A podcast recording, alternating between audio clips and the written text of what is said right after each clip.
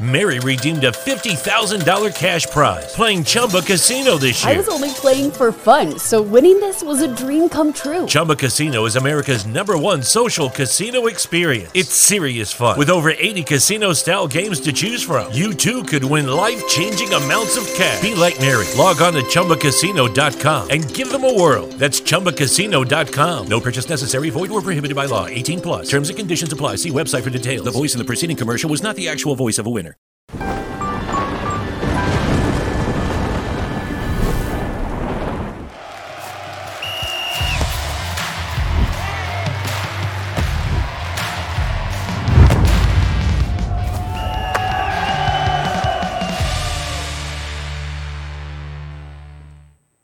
Salve, salve família, bem-vindos a mais um Flow Esporte Clube. Eu sou o Igor, tem aqui do meu lado o David Jones. Aí, Tudo bom, rapaz, cara? Tudo bem? E cara, eu queria, queria falar uma coisa antes da gente começar, que é o seguinte, Dorival Júnior assumiu o Flamengo, né? Se você né, não viu ainda, vê que ele, ele veio aqui no Flow Esporte Clube, então podem olhar lá, ele fala sobre o Flamengo também. Torcer muito pra que dê certo, né, cara? É, Pra né? salvar esse ano aí. Pelo, amor de Deus. E hoje vamos conversar com Dudu Cearense. E aí, cara? Dudu? Mas teu nome não é Alexandro? Ale- É Alexandro, não é? Alexandre, Alexandre. Alexandre. Mas é Alexandre mesmo. Tá, Alexandre. E de onde veio Dudu, cara? Tá falando isso no carro com o pessoal, né? Com, com o Luciano e com, com o Hidro sobre isso. Por quê? Primeiramente, obrigado pelo convite. Porra, obrigado por É, vir, cara. Gratidão de verdade. Quando você chegou, eu falei o quê pra tu? Belíssimo Eu topete. falei pra você, uma bela barba.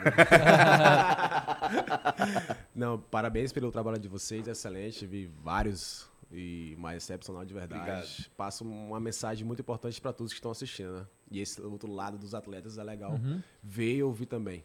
Mas parabéns. Enfim, falar do Alexandre, né? Alexandre Silva de Souza. Por que Dudu? Eu tenho um irmão mais velho, só um ano de diferença. Como fomos crescendo juntos, ele não sabia falar meu nome. Aí falava Dudu. Juju, Juju, aí ficou. E ficou cearense, porque ah, já existia um Dudu na época do Vitória, no profissional. E aí, eu, quando eu subi, pra imprensa diferenciar os dois Dudus, colocaram o Dudu cearense. E aí me chega um treinador na época, que é até minha amiga hoje, até hoje, e falou assim, cara, tira o cearense, que o cearense não vinga. E eu falei, como você não vinga? Eu falei, não, o cearense vai chegar na seleção brasileira. E aí eu cheguei, toda vez que eu vejo, ele fica meio assim, meio com vergonha, tem que engolir essa. E graças a Deus deu certo, né? Maneiro, cara. Mas assim, é, por, eu- eu- eu- essa explica. Dudu é basicamente porque não conseguia falar outra coisa. É, exatamente. Tá. Exatamente. Aí ficou. Entendi. Cara, mas mais uma vez, obrigado por vir aí. Antes da gente começar, antes da gente continuar esse papo, tem uma figurinha aqui do, do Dudu. Olha ele aí, ó. Pô, ficou bonito, hein? Olha lá.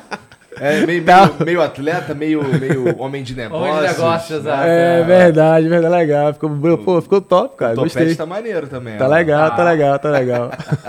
Então, pra você resgatar essa figurinha aí, é só você entrar lá em nv99.com.br barra resgatar, usar o código cearense. Tudo que você precisa é ter um perfil na plataforma, que é totalmente de graça. Resgatar isso aqui é totalmente de graça também, mas só vai ficar disponível pelas próximas 24 horas, tá bom? É, depois a gente para de emitir só vai ter acesso à figurinha quem resgatou, quem aí vai poder usá-la lá no, no próprio perfil e para algumas outras coisas que a gente.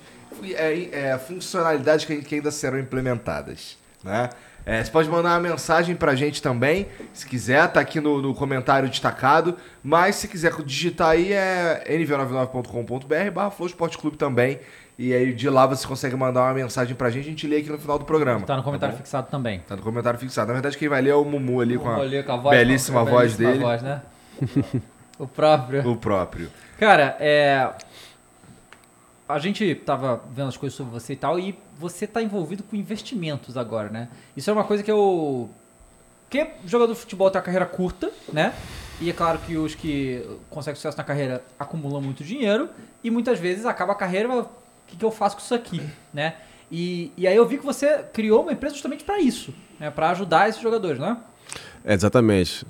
Davi, quando, quando eu encerrei minha carreira, ah, existem os dois lutos, né? A mo- duas mortes, né? Como todos falam, que é a morte do, do pós-futebol e a morte inevitável que todos vão passar por isso. E aí, quando eu encerrei minha carreira, comecei como, como agente de atletas, a chama até Três Esportes. Maurício Naiberg, a figuraça que começou junto comigo aquele projeto. E aí, quando eu encerrei, ah, começava a ajudar os atletas de fato. na parte de finanças. Em 2013 eu tinha feito curso de finanças. E que, o que é ensinado para os atletas até hoje, tá? Compra imóvel e aluga. Compra lojas e aluga. Compra terreno, constrói e aluga. Não quer dizer que isso é um ruim. Não, não é ruim, isso é muito bom. Mas se coloca todos os ovos em uma cesta só, você vai ter alguns problemas. Então começa a diversificar isso com profissionais da área, da parte financeira. E quando eu encerrei, aí eu passei por esse luto e aí comecei a estudar o mercado financeiro. E aí essa é a reportagem minha na, no grande jornal aqui de São Paulo, aí um dos meus sócios, hoje da empresa, o senhor mandou uma mensagem para mim, o João. Falei, cara, eu vejo você como um executivo do mercado financeiro. Ah, Mas tem que. Mas, Mas tem que mas- essa dica, Dudu? Você se interessou nisso? É, É, porque por quê? ficou- por, por que, que tu foi estudar essa parada? Isso não é, assim, é, é, por exemplo, não é uma parada que eu, que eu acordo de manhã e, pô, vou estudar mercado financeiro. Então, o grande detalhe, por causa disso, porque eu tinha sócios que só pensavam nessa parte de, de, de imóveis. Entendi. Eu falei, caramba, deve ter outra coisa no mundo Uhum. sem ser imóveis. E aí eu fui na internet, fui estudar, e na época eu jogava no Goiás, em Goiânia, ah, um escritório bem pequeno que fazia curso de finanças. Nesse curso eu fiz, aí mostrou todo o conceito, fundos imobiliários, parte de LCI, LCA, enfim, é, pós-fixado, pré-fixado, você vai entendendo um pouco do mercado, começa e monta uma carteira de investimentos. Aí nisso eu trouxe mais quatro jogadores. E ele me chamou, pô, cara, vamos trabalhar comigo. Eu falei, cara, não posso trabalhar, tô jogando. Deixa eu encerrar primeiro. E aí, quando esse ele me chamou, eu falei, cara, não, agora eu tô com o escritório, enfim.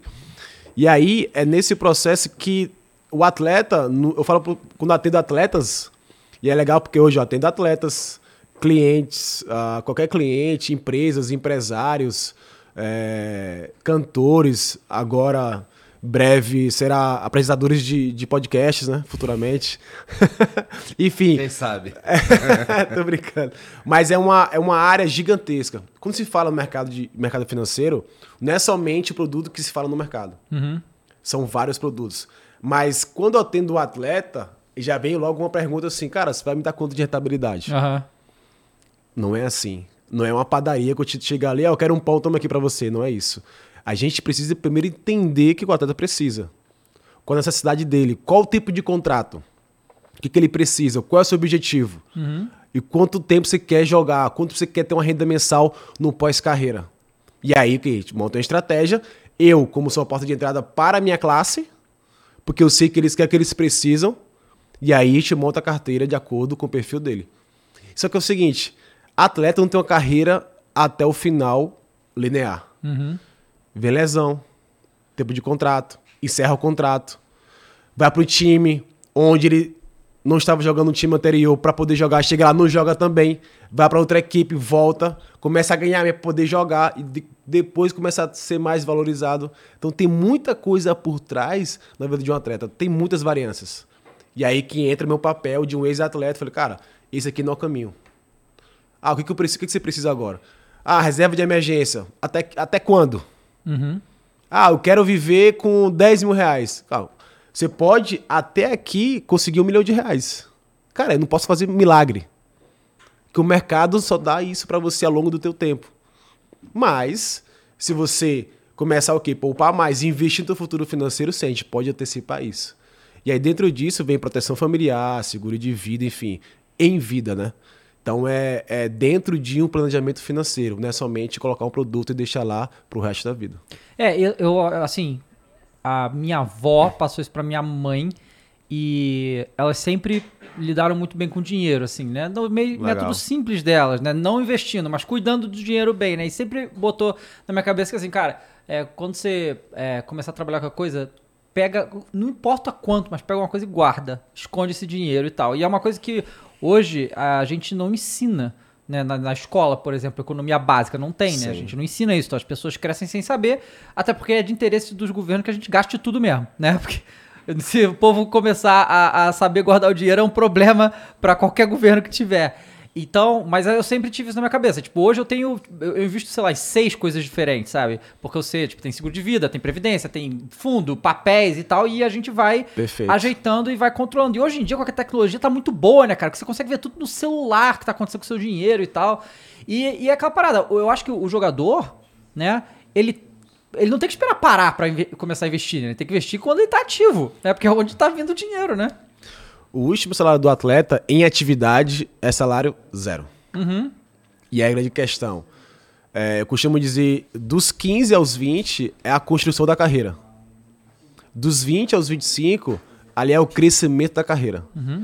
Dos 25 aos 30, ali é a consolidação da carreira. Ali pode dar uma, uma grande, a grande jogada, uma, uma grande virada de mesa dentro do próprio contrato, fazer grandes contratos. Dos 30 aos 35, ali é pensar no futuro. Só que é engraçado atender atletas, e eu não falo, cara, você vai encerrar com 35, 36, não. Eu falo, dos 35 pro pós-carreira. É ali que você vou fazer o quê? E aí acontece. Imagine, eu senti que eu já sabia o que fazer. Eu senti, cara, três meses. Eu fiquei meio perdido na vida. Imagine você quebrar a sua profissão depois de 20 anos. Nunca mais vai fazer aquilo. Cara, quebra. Imagine você agora, 10 anos, 5 anos de carreira aqui nesse podcast, e chega amanhã, olha, morreu o podcast. Olha a dor no coração que dá. Claro. Só que é o seguinte, eu sabia porque ah, o futebol existe muito ego, muita vaidade. Então o atleta, ele vive constantemente com isso. Bajulados, é um mundo praticamente meio fantasioso, porque o atleta não tem não tem, ah, como posso falar, ele não tem problema de ir no aeroporto, chegar no balcão e esperar meia hora, uma hora, não. Ele recebe já o bilhete pronto, vai no avião. Ele vai, acorda às 11 da manhã, vai diretamente pro almoço, já tá a comida pronta.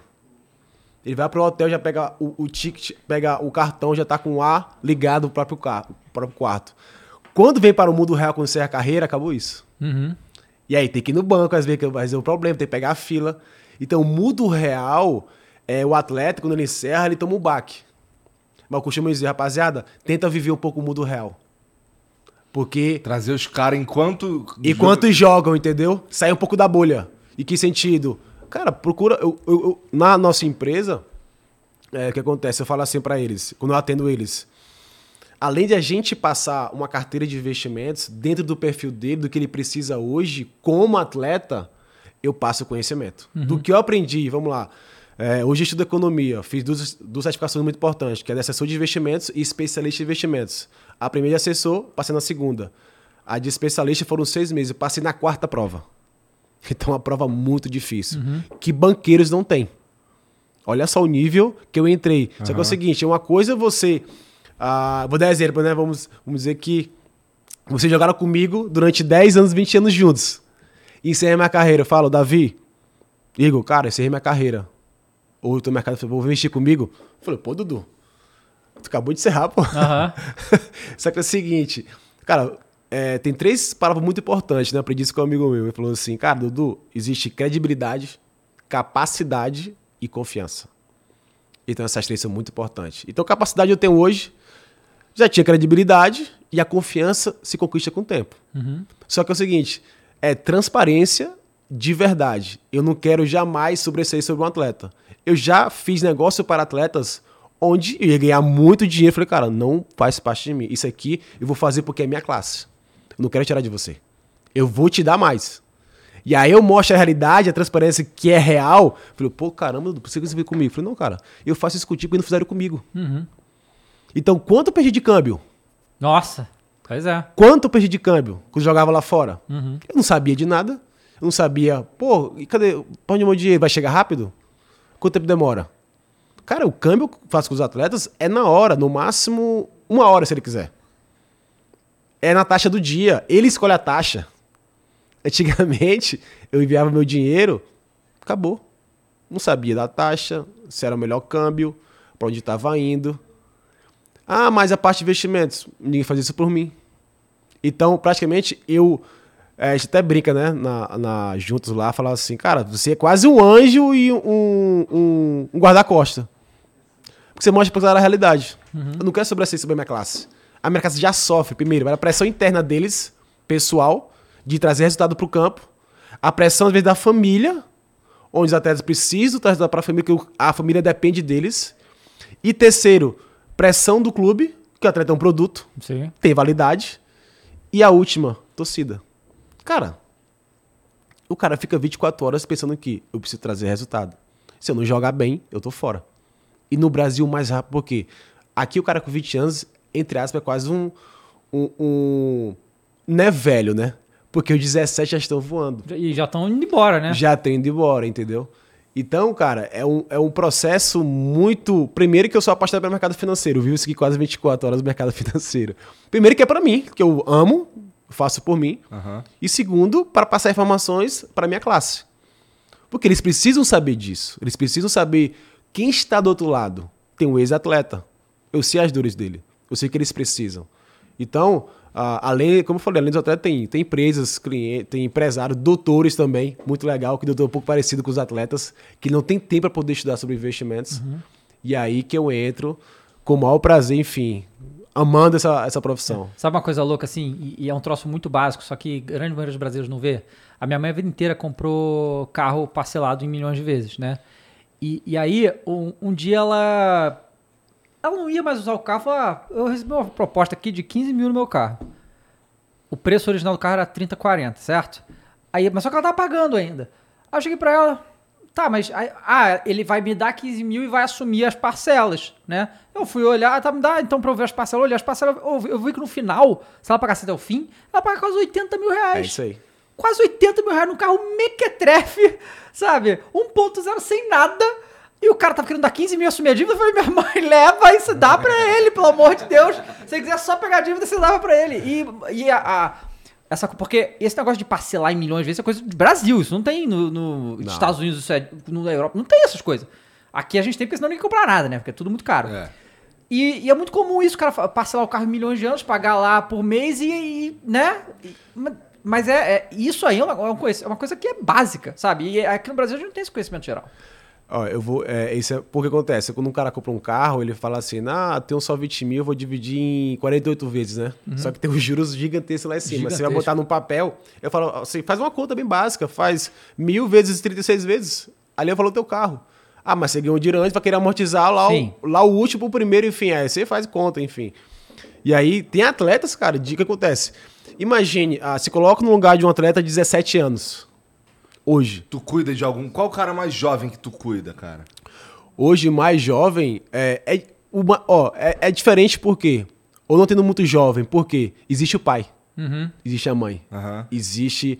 Eu falei até com o pai de um atleta de um clube do Brasil. Fiz a reunião com o pai e com a mãe, não com o atleta. Que o atleta não vai querer saber com 17, 18 anos sobre investimentos. É, né? Ele tá em outra fase. É outra fase. E eu sei disso, ele não quer saber disso, cara. Aí eu falo, falo com o pai e com a mãe. Eu explico, olha, a realidade é essa. Aí eu falo assim, ah, a senhora quer... Ah, o seu filho pode ser vendido pra Inglaterra. Qual o sentido se você comprar um carro agora caríssimo ou uma casa nesse momento? Você vai ficar somente um mês no país.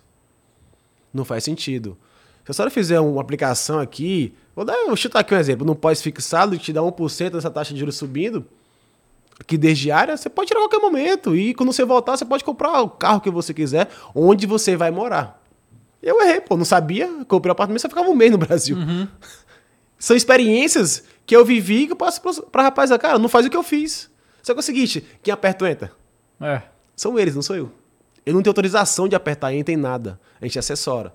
Então, a conta fica no nome dele, no CPF dele, tudo do nome dos atletas, dos clientes. Não fica em meu nome. A gente só assessora a conta deles. A gente passa o melhor para eles no investimento naquele momento. De repente, ah, Dudu, não quero mais, cara, pega teu dinheiro e põe onde você quiser. Então, e, e é engraçado porque existem situações em que sentido. Nesse momento, tem algum oportunista querendo enganar um atleta. Com certeza. Isso aí Nesse momento agora, tem. Então imagina um atleta com 20 anos ganhando 100 mil reais.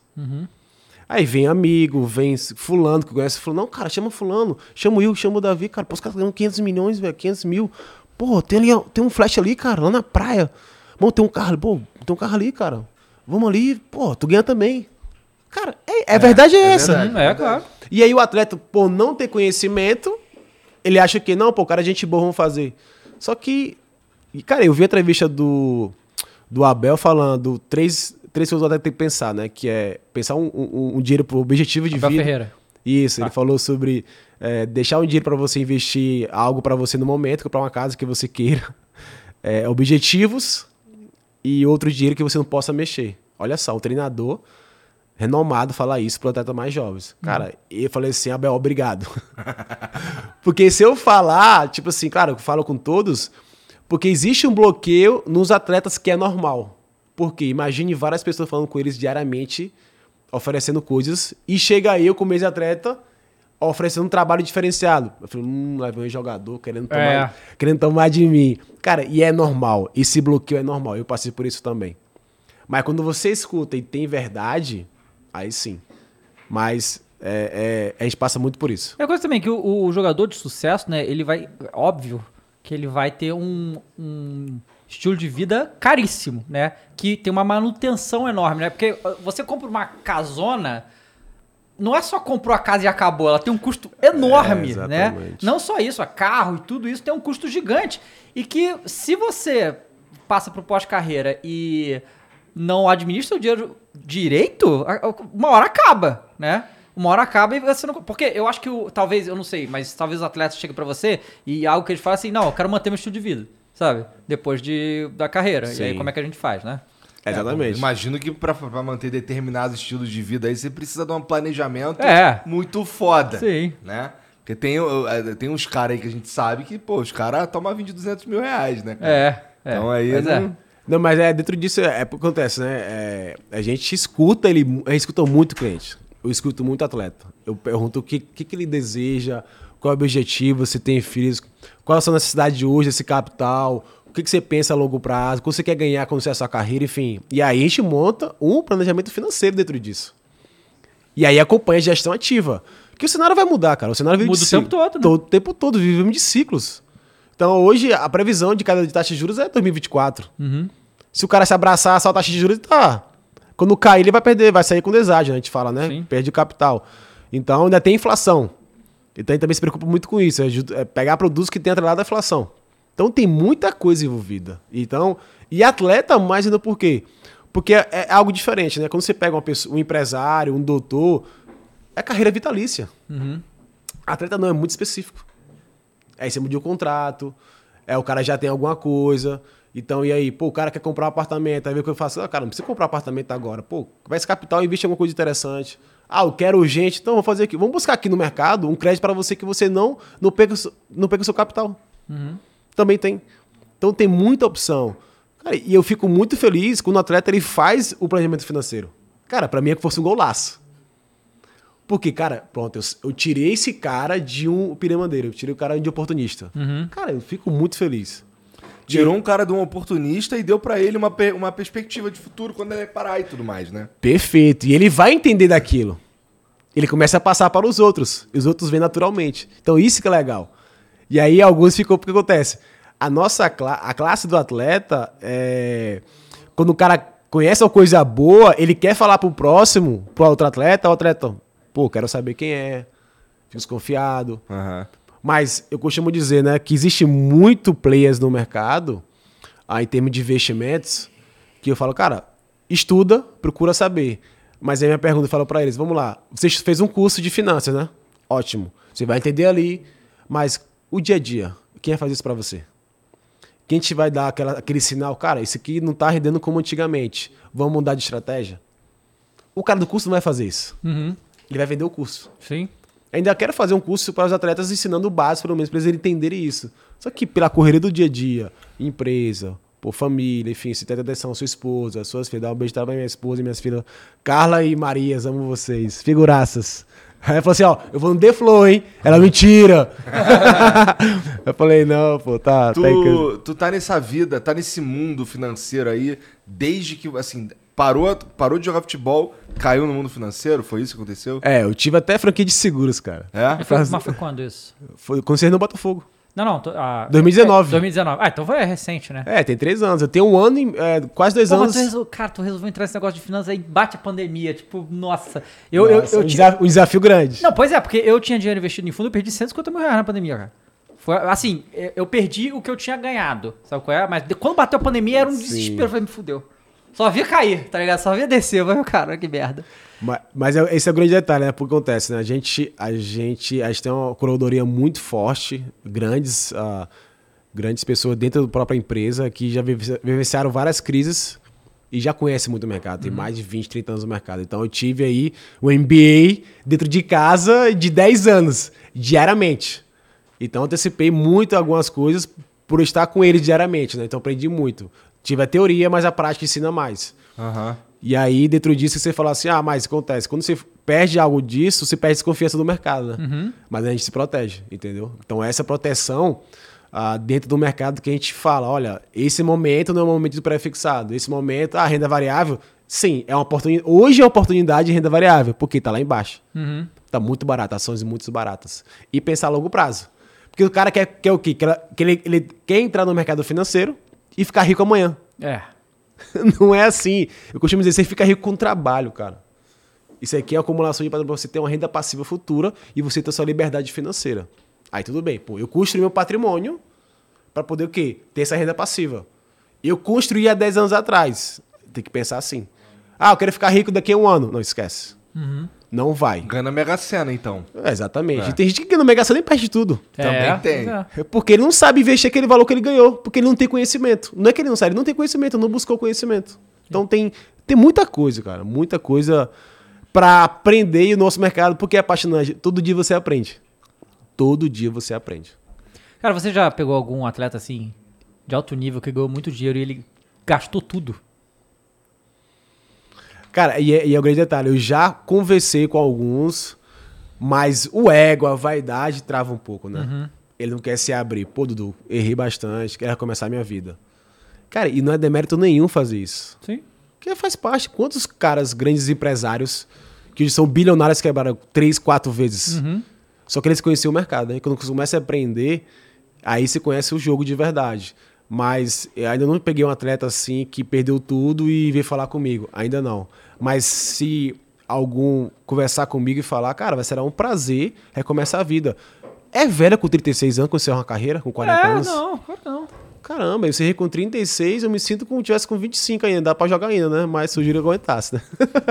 mas, mas a vida é longa pela frente, cara. A gente aprende muito todos os dias e aí você vai pra empreender de verdade dentro da empresa, você conhece todos os segmentos possíveis, não é fácil. Empreender no Brasil não é fácil, né? Sim, empreender no Brasil é muito difícil. É. Não é fácil. Quanto tempo tu. Quanto tempo você, você levou? Assim, você ainda tá jogando, tá no Botafogo.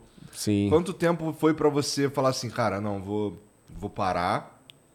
E quando eu sair, eu, porra, preciso estar preparado, não sei o quê. Quanto tempo foi na tua cabeça essa transição entre é, de jogador pra pós-jogador? Quando eu cheguei no Fortaleza. Ah, é? Foi. Na época do Fortaleza, na... Então tu já tava planejando há um maior tempão. Já, já. Cara, vamos lá. Cheguei ao altíssimo nível da seleção brasileira. Campeão Copa América, campeão do mundo, enfim, grandes clubes do, do mundo. Olympiacos, CSKA, Rennes, Atlético Mineiro, Goiás, Vitória. E aí eu fui pra Israel, porque eu fui pro Off Creta, da Grécia, fiquei somente seis meses. Só me pagaram três meses. Olha só. Tá, Cre- Creta. É Off Creta, chama Off Creta. Ah, mas, mas Creta na, na Grécia? É na Grécia, Ah, pô. tá. É que você falou Israel. Depois fui pra Israel. Ah, tá.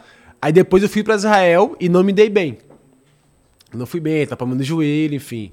E aí fiquei somente cinco meses. Aí eu falei, aí eu cheguei em casa em 2014, em novembro, e a minha esposa, vamos encerrar, né, filho? Já A minha- deu, né? Aí minha esposa e minhas filhas, cara, com 31 anos. O 31 ainda dá, né? Não, e ela, vamos encerrar. Como é que tu recebeu essa, essa fala? Ficou puto? Cara, muito. Muito. Querendo me aposentar já? Que parada é essa? Querendo me aposentar aqui. Quer me, é falou, quer me aposentar? Eu falei assim, não, ninguém aposenta não, eu tenho que me aposentar, pô, não é você me aposentar não. Ela, você vai jogar onde? Eu falei, eu não sei. Imagine com a história que eu tinha, cara, não, não conseguia clube nenhum. Olha só. E, e, e quando você- eu tava sem empresário, né? Quando você tem empresário sério, você consegue clubes. Como que você tá sem empresário? É que é difícil hoje em dia. Porque jogador já, olha, né? eu tive empresário, cara, que eu, eu não fui pro Real Madrid, ou Manchester City da vida, ou Portsmouth na época, por causa de empresário. O cara não pegou um voo pra Inglaterra.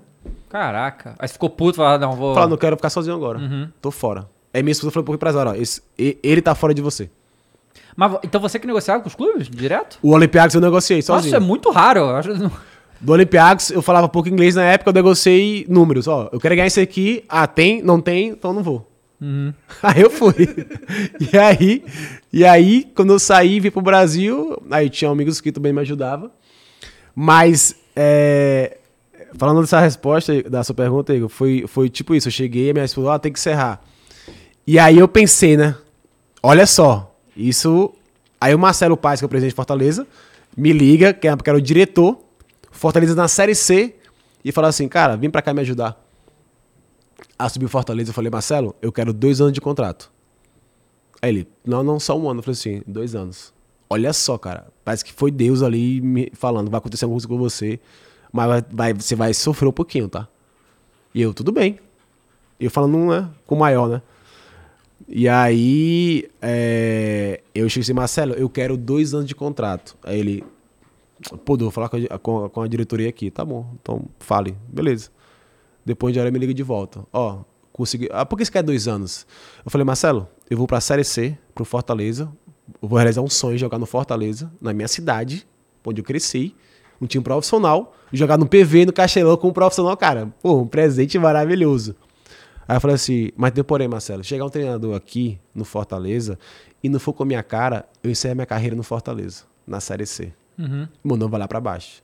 Meu produto, Dudu, morre. Uhum. Aí ele entendeu. Tudo bem. Dudu, dois anos. Cara, quando eu fui pra lá, chegou um treinador, o que aconteceu? Me sacaneou o ano inteiro. Caraca. Não joguei.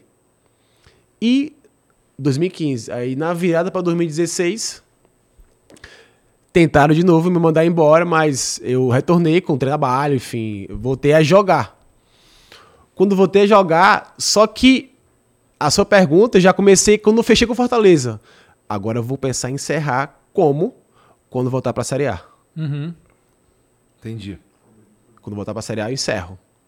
E aí acontece, e já com 33, 34, não, 30, é 32, 33, isso mesmo, 33, arrebento no Fortaleza 2016.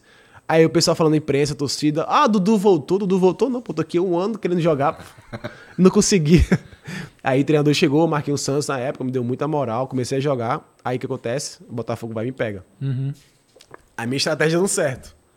Quando chegou a proposta pra mim, eu falei, ó, Marcelo, pô, obrigado, cara, mas eu vou pra Série A. E foi bicampeão cearense, tá? Uhum. Só que eu cheguei lá e falei assim, não, aqui eu vou implantar uma mentalidade vencedora, independente da situação. Cara, e implantei de verdade. Desde quando cheguei lá. E hoje deixei a minha energia lá, né? Hoje Fortaleza é uma potência. Potência. E aí, nesse processo, eu fui pro Botafogo com 34 anos. Uhum. Aí vamos lá, com 34 anos, eu vou pra onde depois? Eu vou pro Real Madrid? É. Eu vou pra seleção? Vai pro mercado financeiro. Só- E aí, nisso eu pensei, não, eu vou encerrar aqui. Se- Aí eu queria encerrar no Vitória, que era o time que eu comecei. Aham. O meu treinador de 2015 foi pra lá e me... Ah, caraca.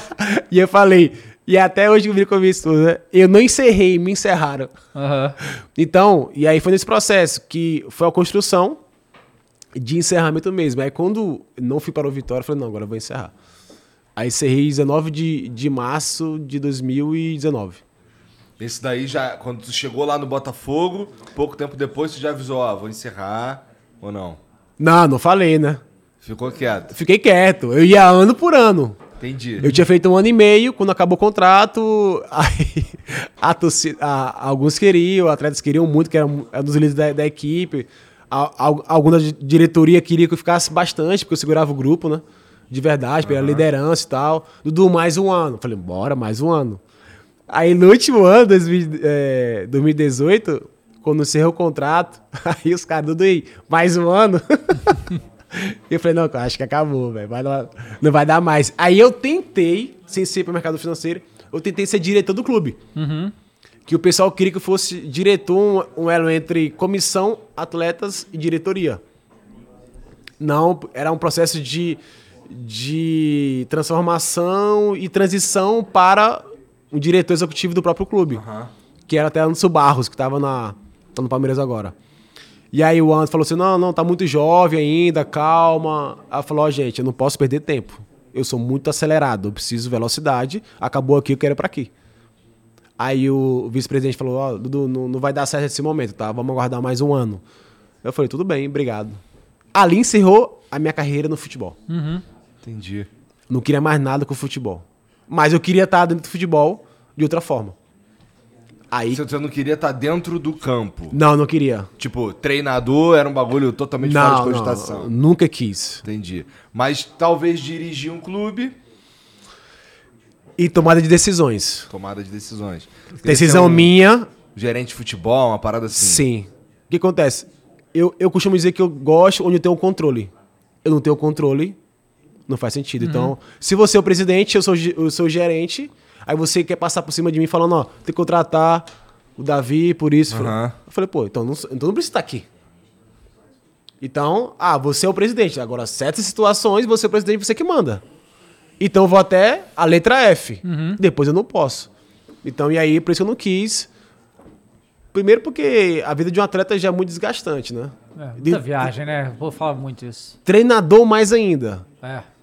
Pô, não ficava em casa direito. E se é minha carreira, vou continuar a mesma coisa. Cara, acabou o casamento, não existe mais. Aham. Enfim, e aí eu decidi ir pro mercado financeiro. Entendi. Pô, então, então sua mulher teve que esperar mais cinco anos, então. Hã? Sua mulher teve que esperar mais cinco anos, Cinco então. anos, cara. Ela torcia cada ano pra acontecer. e é legal porque ele é no- totalmente fora de futebol, cara. É engraçado. No, ia pros jogos, não sabia de nada. Ela falou assim: você jogou bem? Eu jogava nada, né? Eu falei, não, arrebentei. Ela, nossa, legal. Legal, parabéns, meu amor.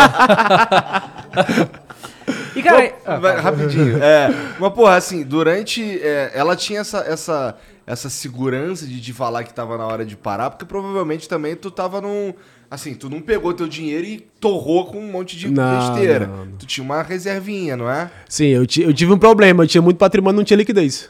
Tá. Não tinha Aquele dinheiro. esquema É um de ficar comprando comum casa. isso, né? né? É, não, ti- é, não tinha dinheiro. Cara, porque a gente... Eu tinha teve- patrimônio. O cara tem patrimônio alto, cadê o dinheiro, cara? Aí você vende alguma parte pra ter liquidez. Aham. Um negócio que, assim, é a gente teve um período, mais ou menos uma década e tal, que teve uma, uma- um- boom imobiliário insano, que tudo ficou... Até agora, Sim, os preços estão insanamente inflados da, de, de imóvel. Exatamente. E assim, o preço do imóvel, ele, o do aluguel tá inflado. Mas o do imóvel tá muito mais. Então, pra você comprar um imóvel e ter o retorno daquilo com aluguel, é um bagulho de, porra, 50 anos. sabe? É uma coisa. Porque, né, tá desproporcional. Sim. Então, é um aluguel hoje em dia não é uma parada que faz muito sentido. Tem muitas opções melhores, né? Não, muita coisa, cara. E é como eu falei, né? O mercado é gigantesco, tem muita, opo- muitas oportunidades. Além da parte de imóveis, né? Então, falar, fundos imobiliários, pô, te dá renda passiva. Cara, é um, é um, é um produto variável. Mas é renda passiva. Ah, você pode ter os dois. Mas quando você faz uma parte de. O que, que o pessoal vende mais pros atletas é isso? Ah, compra aqui, cara. Você compra, vai pagando aqui 10 mil, não sei o quê. Daqui a 10, 5 anos você termina de pagar, você começa a ter aluguel. Mas peraí. Tem PTU. É, claro. Tem, tem deixar o dinheiro na administração, onde vai tomar conta disso.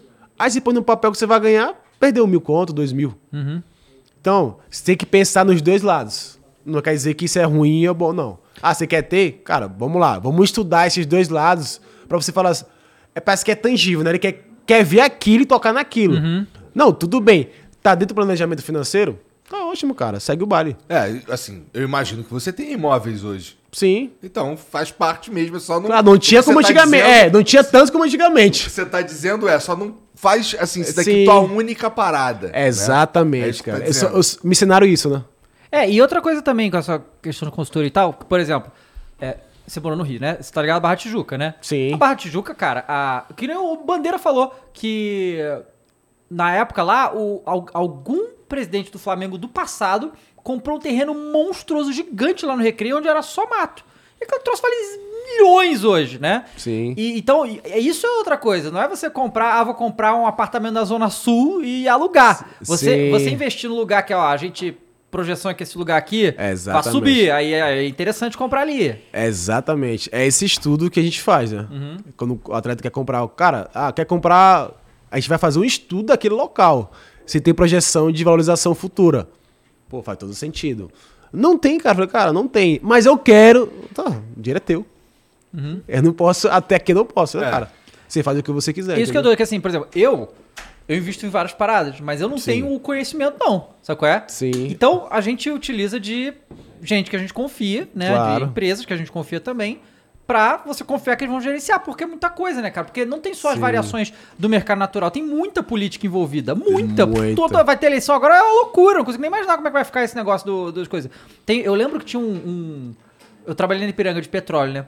E aí a gente cuidava dos postos. Aí tinha um posto numa certa região que era próximo ao aeroporto. E o posto bombava. Perto do aeroporto, porra, maluquice. Um belo dia, o prefeito da cidade inventou uma obra que ia virar a via. E aí ó, a, pra ir pro aeroporto, ia ser do outro lado da rua que tinha outro posto. O cara desse Nossa. posto que se fudeu completamente. Tá ligado? Nossa. Então, e é uma decisão política. Que o cara não. Como é que pode imaginar coisa? E esse tipo de leitura tem que ter, que senão, né? O, É, exatamente. Caralho, que é, doideira. ó, mudou a via, fudeu com ele. Oi. gasolina, Dudu, não sei se aqui no interior de São Paulo era muito comum um jogador de futebol também abrir imposto de gasolina, né? Que era supostamente um investimento seguro, né? Exatamente. É, é isso mesmo. E, ó, e tem um amigo meu, cara, de Salvador, Preto, Preto Casagrande, ele tem. É, Preto Casagrande, eu lembro disso, ele tem postos. Ele tem postos, cara. E dele é sucesso. Ele vai ter pra São Paulo pra entender alguns postos. Os postos de São Paulo são bem organizados, né? Sim. Conveniências bonitas, enfim, atrativo para os clientes, né? Ele veio pra estudar sobre isso. Ele veio pra lá. Mas nem todos tiveram sucesso. Esse é o grande detalhe, né? Não, cara, pô, já- assim, eu, eu trabalhei com petróleo vários anos, né? E assim, a gente vê os números lá, a gente sabe que posto de gasolina é um troço extremamente rentável. Extremamente Sim. rentável. Mas você tem que gerenciar direito, como qualquer negócio. Se você tá no, no lugar certo, seu posto tem uma boa localização, você Sim. vai fazer dinheiro, isso é certo, mas tem que gerenciar direito. porque Total. Como qualquer coisa, você pode perder também. Não, é isso mesmo. Tu começou com que idade no futebol? Desde a barriga da minha mãe. Ah, não mete essa, Dudu, porra. Tava chutando dessa já lá. Cara, desde, como, eu- desde que eu me conheço como gente, cara, acho que desde os 10 anos. Mas sempre quis ser jogador. Quem te Sempre. influenciou? Quem te influenciou? Ninguém? Meu pai indiretamente. É? Meu pai indiretamente. Eu tava esse tempo. Teu pai era torcedor de que time? Meu pai é flamenguista. Ah lá, porra, aí sim. Aí sim, pô. Flamenguista. Do... Eu era corintiano mais jovem. É. Pra disputar dentro de casa, né? E Como é que aí- ele deixou isso acontecer, cara? Não, porque, ó, ó, lá em casa, minha mãe Fortaleza. Ah. Meu pai, meu pai, meu pai é Flamengo e Ceará. E eu era na época, né, quando eu comecei moleque era Ceará, depois virei Fortaleza, porque joguei no Fortaleza. E aí, é, meu mais novo, a Vasco, Puta merda, que salada. que salário. O mais novo Vasco, o mais velho Flamengo e eu não era ninguém.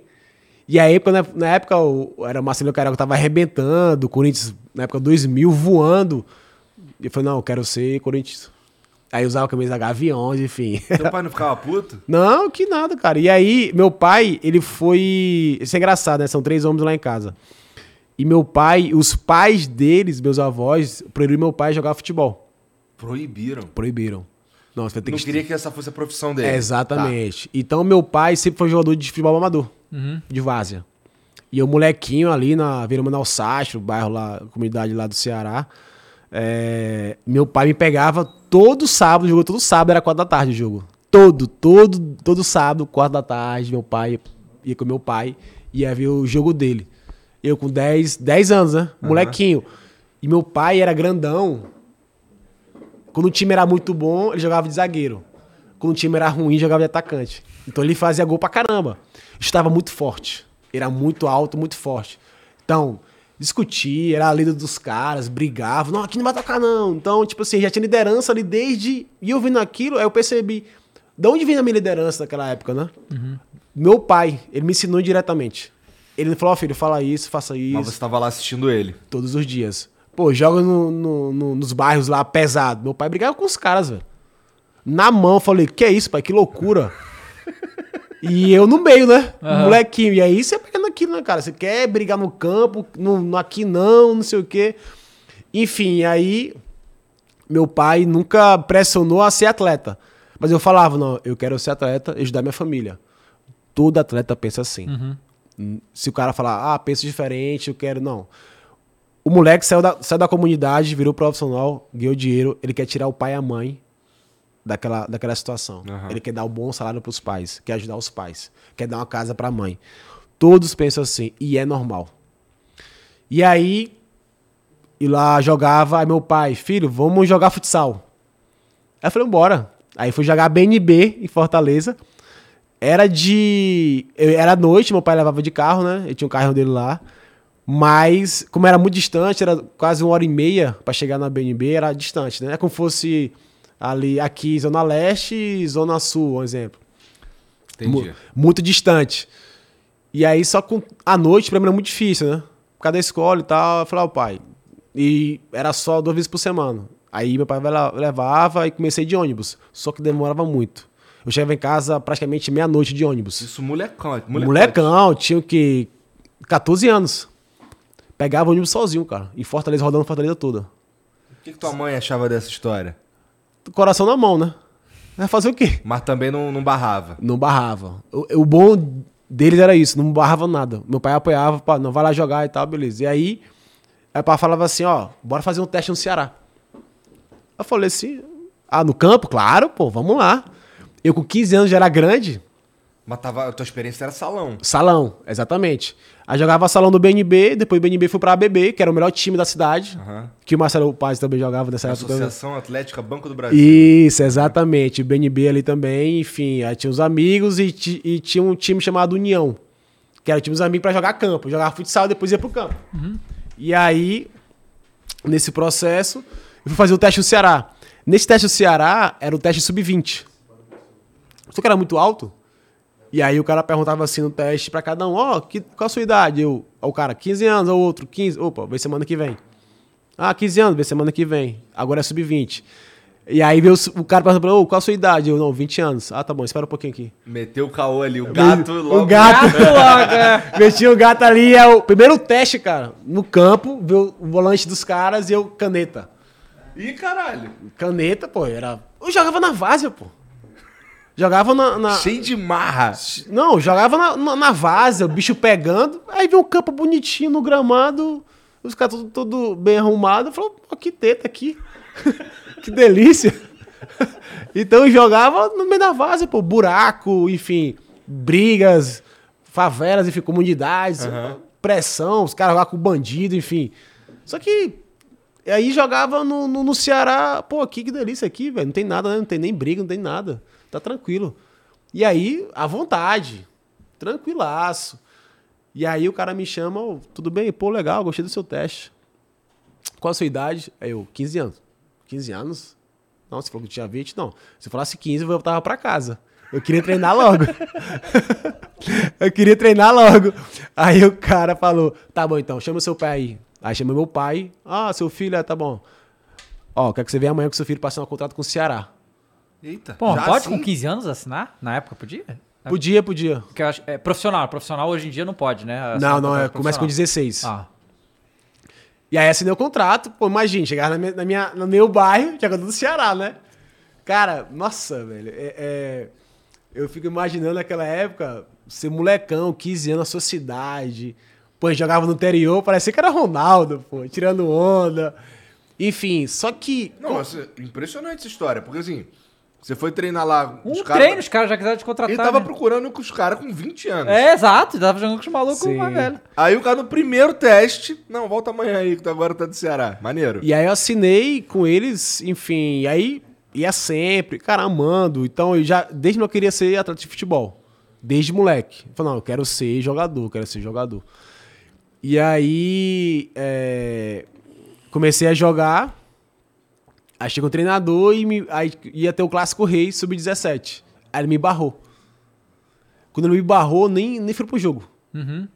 No outro dia, nunca mais voltei pro Ceará. Caraca. Não voltei. E nem falei pro meu pai. Não falei. Meu pai me dava o vale transporte, eu diria da passagem, que era muito, naquela muito barato, né, cara? Hoje tá caro. E aí eu mentia pra ele. Eu não ia pra lá. Eu ia jogar o time dos amigos de, de campo. Mas por quê? Porque tu ficou muito puto. Fiquei muito puto.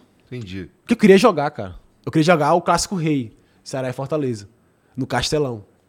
Ou no PV. Não deixaram eu jogar. Olha só, com 15 anos. Pô, mas, mas aí, mas aí eu imagino que teve aí, então, assim, é, um espaço. é, se, você, se você nunca mais voltou, teve um espaço aí na tua carreira que ela ficou em alto risco, cara. Muito alto risco. Aí, aí você vai entender o grande detalhe. Ah, Nesse processo, eu tinha assinado com o Ceará, correto? Eu tava preso. Eu não podia mais assinar com clube nenhum. E aí, jogando União, enfim. Aí, é, lançaram o torneio, primeiro torneio, é, primeira Copa Raimundo Fagner. Do que ele cantou famoso Aham. e tal, não sei o que, fomos campeões. Arrebentei no jogo na final e tinha o líder do Vitória. E o cara me viu jogando, olha, gostei de você, é, bora fazer um teste na Vitória. Eu falei, claro, fala com meus pais. Aí o cara foi lá. Você já era Dudu nessa época? Dudu, Dudu. Todo mundo já te conhecia como Dudu? Sim, todo Tá. mundo. E aí, fomos pra. O cara foi em casa, levou aquele. Era, na época era panfleto, cara. Panfleto, o cara ia na casa dos pais, levava o panfleto assim do Vitória. Tinha o Pet Costa, que tava remitando o Vitória, Bebeto. É, tinha time massa naquela época, eu lembro até hoje. E aí o cara chega e aí, seu filho e tal, gostamos dele. Aí perguntava pra mim, ei, você quer ir pro Vitória? Aí meu pai e minha mãe.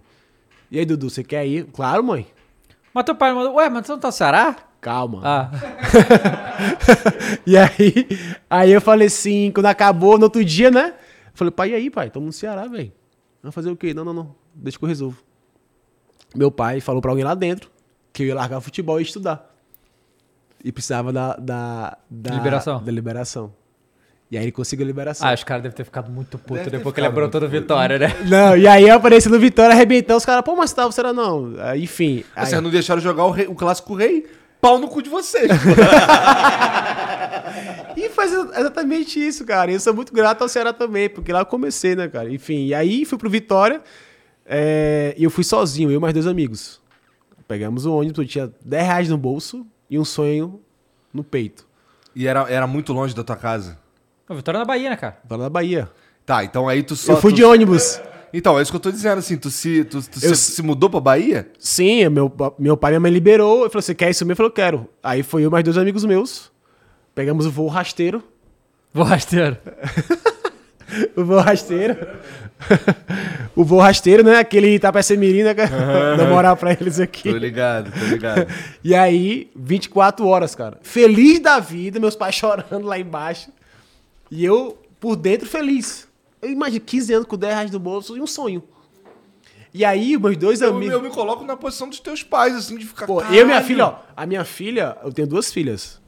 Uma de 17 anos e outra de 11. A 17 é um fenômeno cantando. Chama Duda Magalhães. Depois pesquisam, tá? Tá. Meu, tá ali meu empresário dela, já tá ali, Quantos ó. anos ela tem? Grande Luciano Varela. 17. Fenômeno, canta demais. Se minha filha falar assim, pai, eu quero ir pra tal estado, não sei o quê, eu falei, não vai. pois é, né? Você entendeu, cara? Porque dói no coração. Dói demais, né? Dói no coração. E eu, e meus pais foram corajosos. Mas eu, aí eu penso, né? É uma coragem com alto risco. É assim, também tem, tem, tem várias, várias. Assim, eu não sei, é, pelo que você tá falando, é, eu consigo imaginar que a tua condição financeira quando tinha 17 anos não era a condição que você tem hoje que você consegue dar pra tua filha. Minha, minha chuteira era rasgada, pô. Então, assim, os teus pais, eles viam em você também, provavelmente, além de uma esperança pra você Sim, mesmo. exatamente. Assim, caralho, E meu filho eles. tem a chance. Pra eles também. Você, você consegue prover pra tua filha a porra toda. Então, assim, tu. Sim. Pô, tu vai lá cantar lá, pô, tu não precisa disso, cara. É Não. outra vibe, não é? É, mas é a grande detalhe, né? Eu falo pra minha filha, olha, não é que você precisa, ele precisa. Eu, eu potencializo a vida dela. Olha, tem seu pai, tem sua mãe. Um dia eu vou partir. Mas peraí, você precisa viver. Você precisa ser Duda. Não é filha de Dudu. Aham. Não, você precisa ser Duda, você precisa ser alguém na vida. Mas De- o nome dela é, é Eduardo ou é Alexandre? É Maria Eduarda. Ah, É isso aí. Vou não é Alexandra, não. tá. Maria Eduarda e Maria Alice. E, e é isso mesmo. Então, ah, eu tinha um sonho que precisava daquele sonho. Eu não tinha opção B. Exatamente. Ela tem a opção. Ela pode fazer uma faculdade hoje e ser cantora. E aí ela vai decidir quem ela quer ser, né? Eu não pressiono, tem que ser isso, tem que ser aquilo, não. O que, que você quer ser? Eu falo, ó, esses dois caminhos. Depende de você. O que, que ela canta? Cara, tá pop. Ela, ela se alfabetizou em inglês, né? A gente morava na Grécia, estudava numa escola britânica, então ela se alfabetizou em inglês. Então ela canta muita pop em inglês, Tá. MPB. E aí já ouvi já algum empresário falando, não, cara, ela precisa aumentar o não sei o que aqui. Não, fenômeno, canta muito. Maneiro. Canta muito. Mas aí tu foi pro Vitória é, com 10 reais no bolso e. Então é engraçado, né? Aí nesse, nessa, nessa ida, esses dois amigos meus, ah, eles, foi o Renato e Everson, ele falaram assim, cara, não, tem um Corinthians atrás de mim e tem Vasco atrás de mim. Eles falando entre eles. Eu falei, cara, eu não tenho outra opção, eu só tenho essa. E aí, por que eu virei volante? Quando eu chego lá, tinha 60 garotos no quarto. 60. A gente dormia em beliche, Aham. era um quarto grande. No outro dia, ah, hoje não existe mais. Antigamente existia time expressinho. O que era time expressinho? O time de teste, que fazia amistosos com os próprios times do clube e ia pro interior jogar. E aí, quando tinha, quando tinha vários meios, era meia direita quando eu comecei. Aí chega o treinador e fala assim, ó, quem que é o meia aqui que quer fazer volante? Não tinha volante. Aí não, eu faço. Cara, primeiro treino meu eu fiz dois gols. Aí o diretor falou assim na época, falou e o moleque falou pra mim, né, um amigo. Ó, nossa, esse volante aqui vai ser o próximo Vampeta. Assim, cara. Aí o cara fala comigo, o jogador, Dudu, você já passou, pô. Passou o quê? Que é o primeiro treino, pô. Não, o cara chamou de você de Vampeta. Nem que você era Vampeta, cara. Nem sabia que era Vampeta. E eu gostava do Marcelinho, né? e eu que era meia, aí eu falei assim, caramba, não... e era grandão, totalmente diferente do Marcelinho. E aí eu fui pensar na internet, Vampeta. Cara, Vampeta tava arrebentando naquela época. Uhum. Porra, esse aqui é meu estilo de jogo. Só que tem um grande detalhe. Aí comecei a arrebentar, enfim. E aí, quando eu comecei a jogar como volante, eu não gostava, pô. Eu não, Marcar, né, cara? Pô. eu não gostava, eu não gostava. Aí chego, aí chego pro diretor, olha, diretor, me desculpa, eu não quero ser volante, cara. Só marca, pô. Assim, falou, ó, chegar, você quer chegar à seleção brasileira? Eu falei, claro. Então se torne volante. Diferente. Não só que marque. Aí eu falei, você conhece Vampeta? Eu falei, sim. Sim, eu fui pesquisar, conheço. Então veja o jogo dele. Aí o que acontece? Eu falo pra todos os jovens hoje, quem tá aqui, que tá vendo, modele os melhores e coloque a sua essência. Ponto final. Eu modelei o Vampeta com a minha essência. O que, que eu fazia? Eu marcava e jogava. Então eu potencializei as minhas qualidades e meus defeitos. Tinha meus defeitos. Não não existe jogador perfeito. E aí eu comecei a jogar, jogar, jogar na base, arrebentando. E aí foi engraçado que um diretor na época do Sub-17, eu tava no Sub-15, e o Sub-15 já tinha uma panelinha. Já? Já. O Sub-15 já existia, já existia um grupo, uma panelinha, onde eu não jogava. Caraca. Porque eu estava lá, eu tinha arrebentado e entrei no grupo. Me recebi de um outro estado, onde tem um grupo, sem sério, os caras não deixam. Eu já sabia disso. Então eu saí da minha casa já, já visualizando o pior. Mas, eu vou, mas vou passar. Aí o treinador do Sub-15 falou assim: não, não quero usar o Dudu. Aí o cara, o Sub-17 treinador, falou assim: não, não, tudo bem, manda pra cá. Aí eu comecei a arrebentar o Sub-17 com 15 anos. E aí comecei a Taça São Paulo. É, não me convocaram porque se machucaram dois volantes, o Vitória, e mandaram descer no outro dia pra treinar com o profissional. E não jogar a Taça São Paulo, não viajar. Cara, eu fiquei muito triste. Eu fiquei triste, nossa, cara, primeira experiência minha, eu vou ficar fora da Taça São Paulo. Achei meu diretor, ó, não quero, não, não, não, vá treinar, enfim, você tem muitos anos pela frente ainda. Eu fiquei triste, enfim, aí eu dormi, no outro dia, quando eu acordei, eu pensei, não, peraí, cara, acho que tem aqui uma grande oportunidade. É. É, você tá um profissional, né? Foi o que eu- Era o que eu, Aí- foi o que eu tava pensando. É, e eu mudei a chave na hora, né? Quando eu desci, era o finado Mauro Sérgio, treinador. Gente, eu dava carrinho no vento.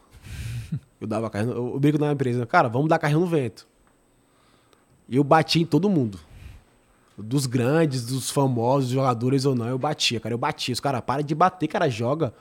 Eu falei assim, não, cara, se eu não, se eu não correr e ser agressivo, eu não tenho nome, cara. Eu só tenho aqui Dudu e eu sou da base. Se- Porque se eu jogasse com qualidade, a, a, a projeção de crescer no profissional era muito pequena. Então o que acontece? É como você vai, é um, é, tá indo pra guerra, você é um soldado, você é um cabo ainda.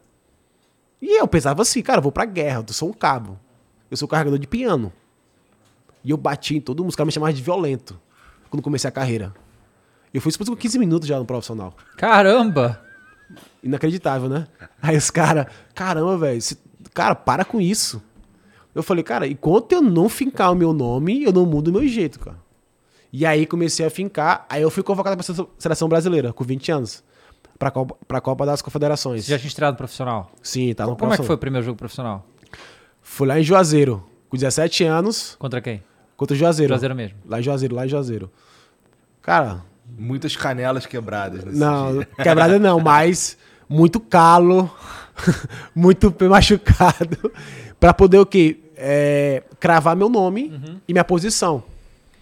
E aí, enfim, aí Marocete saiu, aí eu desci pra base um pouco, fiquei seis meses nessa, nessa transição, aí chega Joel Santana.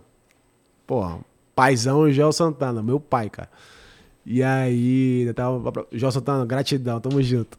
E aí ele, ah, junto com o Ricardo Silva, com o auxiliar, falou, não, cara, pega ali do do Cearense, que esse cara aqui vai jogar. Cara, ele me puxou, comecei a jogar. Aí, início, a seleção ah, pediu informações sobre mim. Não, não pode convocar. Me convocaram com 20 anos para a Copa das Confederações, na França. Com Dida, Emerson, Muito foda, né? Júlio Pernambucano, Alex, Ronaldinho. Com 20 anos. Pô, ali, agora sim, agora eu vou jogar. Quando eu voltar, eu começo a jogar. Co- Como, como é que foi chegar lá e ver esses caras, tá ligado? Tipo, caraca. É que eu falei até esses dias com os amigos, falei, cara, quando você. É, como você tá fora, você é mais um, né?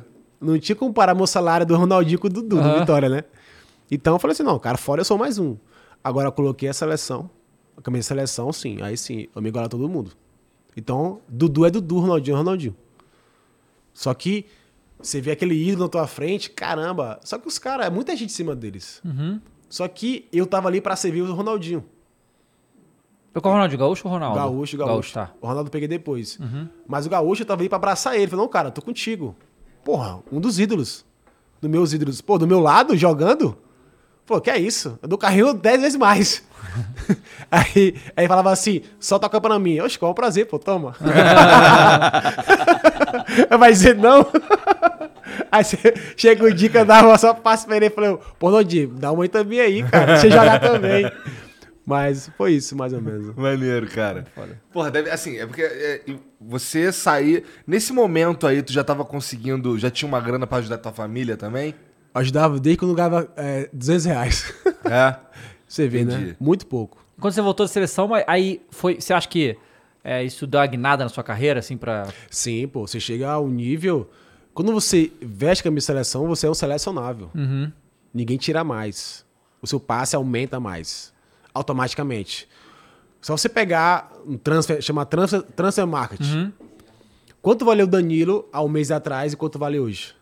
Já deve ter já valendo muito mais. né? É, exatamente. Isso Então, que já tava, já tava caro, já. Agora, É, já, já tava caro, então ficou mais caro ainda. Então ele chancela a carreira dele quando um carimbo. Não, esse cara aqui. Esse cara joga bola. Exatamente. E quando, quando que veio? Eu acredito que depois que você voltou da seleção, veio o primeiro contrato insano Sim, foi, no, foi pro Japão, né? pro Japão. Pro Japão, pro Cachorro Rei Sol. É, falou, pô, agora, agora, agora deu, né? É, agora, agora, é. agora estourei. Agora estourei, é verdade. Aí eu Você estourei. chegou pro. Essa coisa, você chegou assim, veio o contrato do Japão e falou: caralho, nunca vi tanto dinheiro assim na minha vida. Que você ligou pros seus pais e contou. Cara, comprei pra minha casa e pra minha mãe. Normalmente essa é a Eu primeira compra que o jogador de futebol faz quando Pensa, ganha um- que pensa assim, pensa todos, assim, né? todos pensam assim. Cara, O Popó fez a mesma coisa, Aham. né? é, aí eu te falo, tá errado ou tá certo? Depende de cada um. Uhum. Entendeu? Hoje eu não faria isso. Eu faria diferente. Eu falei assim, mãe, tá aqui a sua aposentadoria da sua vida vitalícia. Pô, imagine. Uhum. Olha a diferença. Parece mais legal mesmo, né? Você entendeu? Então, depende de minha mãe tá com a idade ou não, mãe. Tá aqui, é sua renda vitalícia pro resto da sua vida. Pô, cara, imagine. Seria mais lindo. Mas, enfim, eu costumo dizer, foi maravilhoso, mas são pensamentos diferentes, né? Não é que tá certo, que tá errado. É o momento. Às vezes o cara quer dar uma casa de verdade. Cara, dá tranquilo, tudo certo. Não tá certo, não tá errado. É o momento, entendeu? Então o atleta vive de momentos. Vai ter momento que ele vai ganhar muito dinheiro, vai ter momento que ele não vai ganhar dinheiro. Que é natural. Ele vai mandar o mesmo salário que tem até os 36 anos. Verdade. Impossível. Sim. E nesse momento aí que tu foi pro Japão, o que que passou pela tua cabeça? Passava pela tua cabeça um lance de, putz, vou ficar meio desaparecido no futebol japonês. Eu tava nem aí. eu tava nem aí. Eu queria o dinheiro no bolso. Pô, eu ganhava muito pouco, cara. Tá Sim. certo, tá certo. Pô, aí eu falei, aí beleza, tipo, você tá bom, eu não vou, vou esperar. Pô, mas se eu machuco. Ah, é, claro.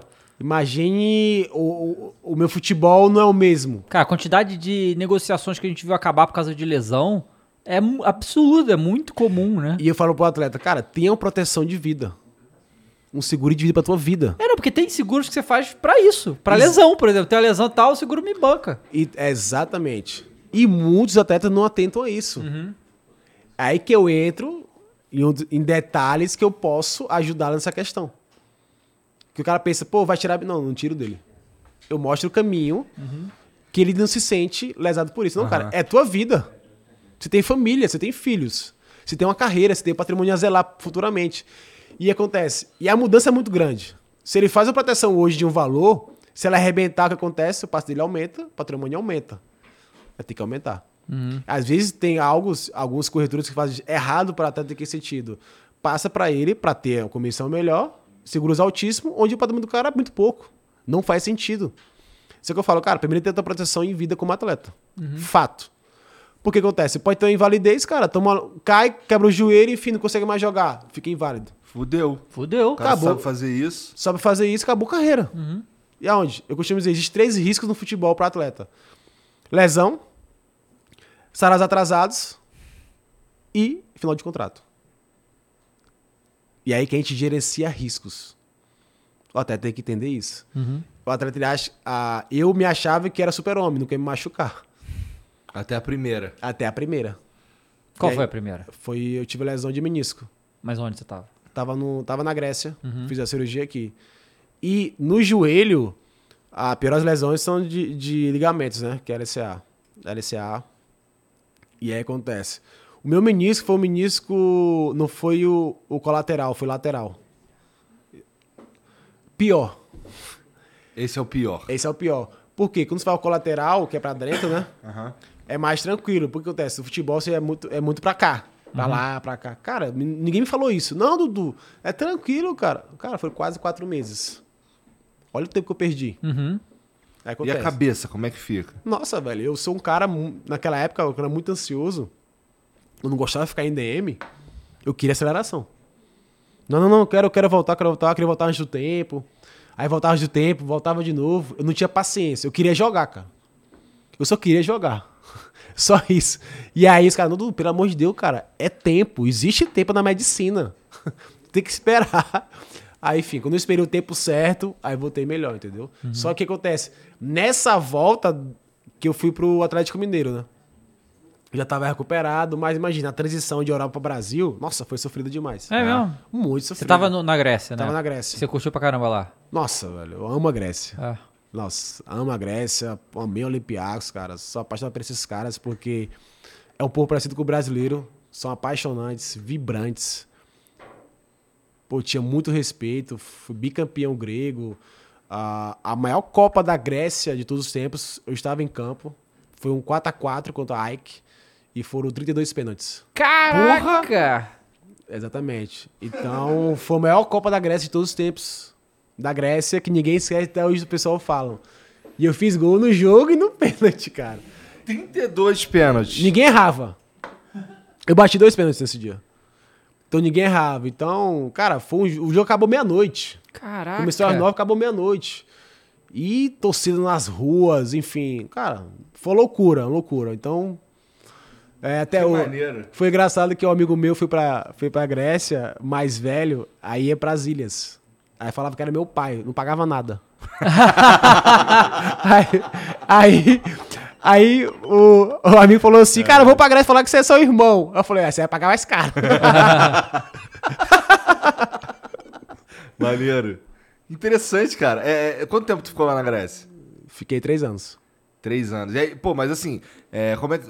Tu falava inglês com os caras? Como é que é? Eu falava inglês, mas eu aprendi o grego um pouquinho, né? É? É? É. O grego é complicado, hein? Não, cara, não, não, eu não acho não. É, é- a fonética é, é fácil. Se eu falar assim, ó, ticanite. Aí eu vou falar, é você. É, os caras, ticanite, filé. Tipo assim, como é que você tá, amiga? Eu, pertara. Os caras falam, pertara mu. Tipo assim, meu craque. Aí os caras falam, lá, craque é pertara, né? É lá, é pertara, entendeu? Ei, mas ler deve ser complicado também, aqueles símbolos. Não, ler é mais difícil, né? Ler é mais difícil. Mas você aprende, pô. Não tem erro, não. É, cara, eu lembro que aqui no Brasil, no Rio pelo menos, a gente falava isso quando era pequeno, quando tava... Tá a falando pessoa grego? inteira tá falando grego, tá ligado? É, Era assim exatamente. falava, o grego ou o russo, né? É. Você jogou nos dois, né? no Joguei dos dois. Nossa. Só me deram pior, né? Você ficou mais tempo na Rússia? Fiquei com três anos e meio. Três anos e meio também. E, É. Lá, qual- lá também aprendi um pouco russo. é. e, o, e o frio desgraçado lá? Nossa, muito frio. É, eu joguei o máximo de sensação, sensação térmica menos 17, jogando. Tá Caramba. maluco. Amém, cara. Pô, dói, com- dói. me- É, não, não dá mais medo de lesionar nessa. Nesse frio não é medo de lesão, é medo de tomar o pisão. Uhum. Isso que não acaba. Cai a orelha começa a queimar. Caraca. É, o, o Aí cara joga com tamp- é, tampão e, e quase um gorro, né? Então. Mas dói, dói, dói. Não é falar que, ah, Dudu é tranquilo. Não, não é tranquilo. Quando tava assim, ah, quando tá nevando é pior. Não, é melhor. Ah, é? Porque quando tá nevando, não fica aquele, aquele vento frio, né? Sem ser a neve. A neve parece que abafa um pouquinho. Entendi. É, não fica tão frio como tivesse sem neve, entendeu? É engraçado, né? Pensar que é, deve ficar mais é. frio. Tu Não. falou que assim, que emagrece e tudo mais e tal. Então, eu imagino que voltar pra Grécia lá, tirar umas férias é uma parada. Agora, a Rússia deve ser um pouco diferente, né? É, Por Rússia. causa do frio. Sim, é muito diferente. Não tem comparação. Não- tem como comparar. Rússia, cara, foi pra mim um, um das grandes aprendizados de vida com profissional e vida. Primeiro porque você sai de um país, eu saí da França, fui para saí do Japão, França, França, Rússia. Então totalmente comportamentos diferentes. Então a Rússia viu um pouquinho do comunismo ainda. Então você começa a viver situações onde você não não está acostumado. Ah, enfim. E aí, profissionalmente, foi uma das melhores também, porque joguei duas Champions com o CSKA. CSKA. Joguei duas Champions com o Olympiacos. Fui seis vezes campeão com o CSKA. Duas Copas da, duas Copa da Rússia, duas, Copas, duas Supercopas da Rússia e dois Campeonato Russo, que é muito difícil. Enfim, uma trajetória maravilhosa. E eu fiquei quase três anos e meio e não queria mais ficar. Não, tem que ficar aqui. Eu Falei, não, cara, eu quero... Os caras queriam que você ficasse. E eu, não, eu não quero ficar. Tu era ídolo lá. Sim, eu que- não queria ficar. E aí me travaram, me jogaram pro time B. Aí quando tinha clássico, me puxava. Ah, espertos, né? Engraçado, né? Aí eu jogava, cara, no interiores da Rússia. Nossa. Cada hotel, cara. Eu falei, meu Deus, onde eu estou, Jesus? Mas E puto, assim, deve ter ficado muito puto, porque. Eu é, cara, eu- queria sair, os caras não querem deixar sair, parece uma escolha meio burra. É, exatamente. Aí eu, por que aconteceu isso? Porque, cara, tinha grandes clubes atrás de mim. E eles travaram. Por quê? Ia começar a Champions. E o preço ia aumentar. Eu tinha um valor antes da Champions. Depois da Champions ia aumentar o valor, naturalmente. E eu não quis. Falei, não, cara, eu, eu amo vocês, gosto de vocês demais. Pô, deixa eu, deixa eu seguir um pouco minha, minha carreira. E aí, tinha- na época, tinha Betis. Tinha Fernebate na época também. Aí eu preferi Olympiacos. Aí... Parece uma boa escolha mesmo. Não, maravilhosa, pô. Tá doido? Não.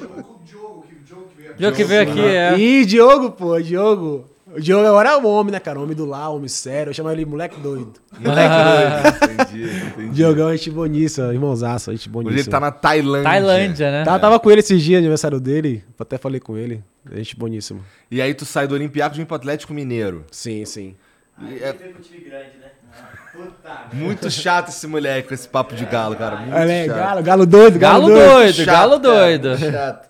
Os caras falam que eu sou chato de Flamengo, esse moleque é muito mais chato com esse papo de galo aí. Mas, pô, e, e- essa, essa saída da, da Grécia foi mais ou menos a mesma coisa? Foi, pô, quero ir embora e tal? Ou não? Do lá tu Atlético? queria- Não, É, na Grécia, da Grécia pra vir tu, pro tu Atlético. falou que, Ah, sim. falou que na Rússia tu queria sair, os caras não queriam deixar. Sim. Aí, na, na Grécia, você também queria sair?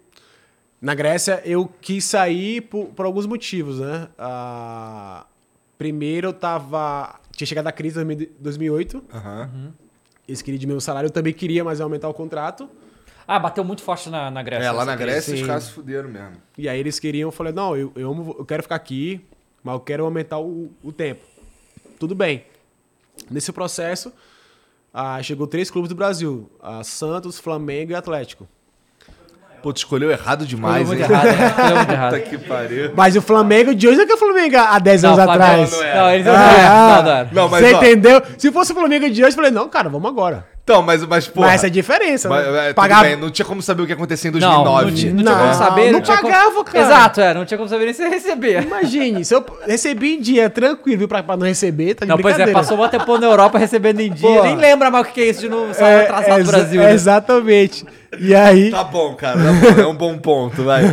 e aí, o Atlético pagou a transferência naquela época e tava perto de Copa do Mundo. Eu pensei, pô, vou voltar pro Brasil, vou me ver mais, mais com mais visibilidade, começar a arrebentar, vou pra seleção e vou pra Copa. O cara tá totalmente diferente. Ah, mas tinha um plano, pelo menos. É, eu tinha um plano.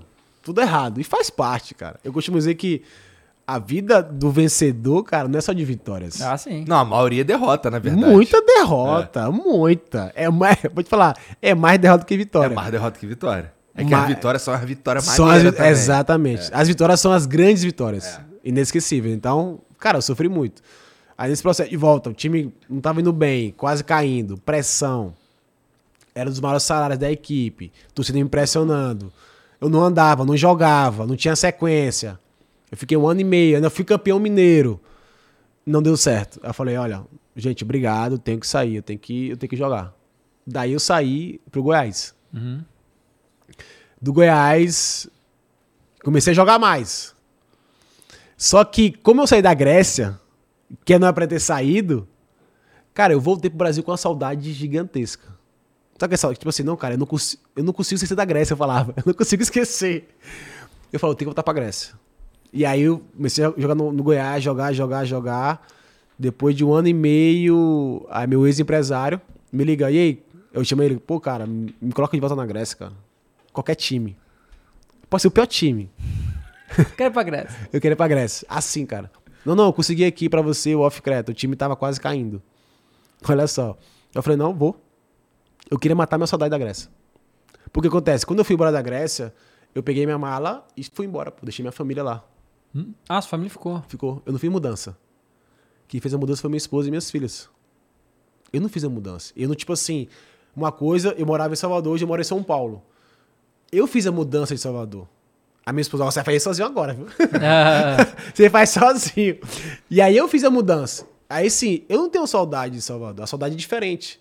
Eu tenho saudade dos meus lugares e tal, de passear. Não aquela saudade, pô, eu tenho que voltar porque tá me doendo. uhum. É diferente.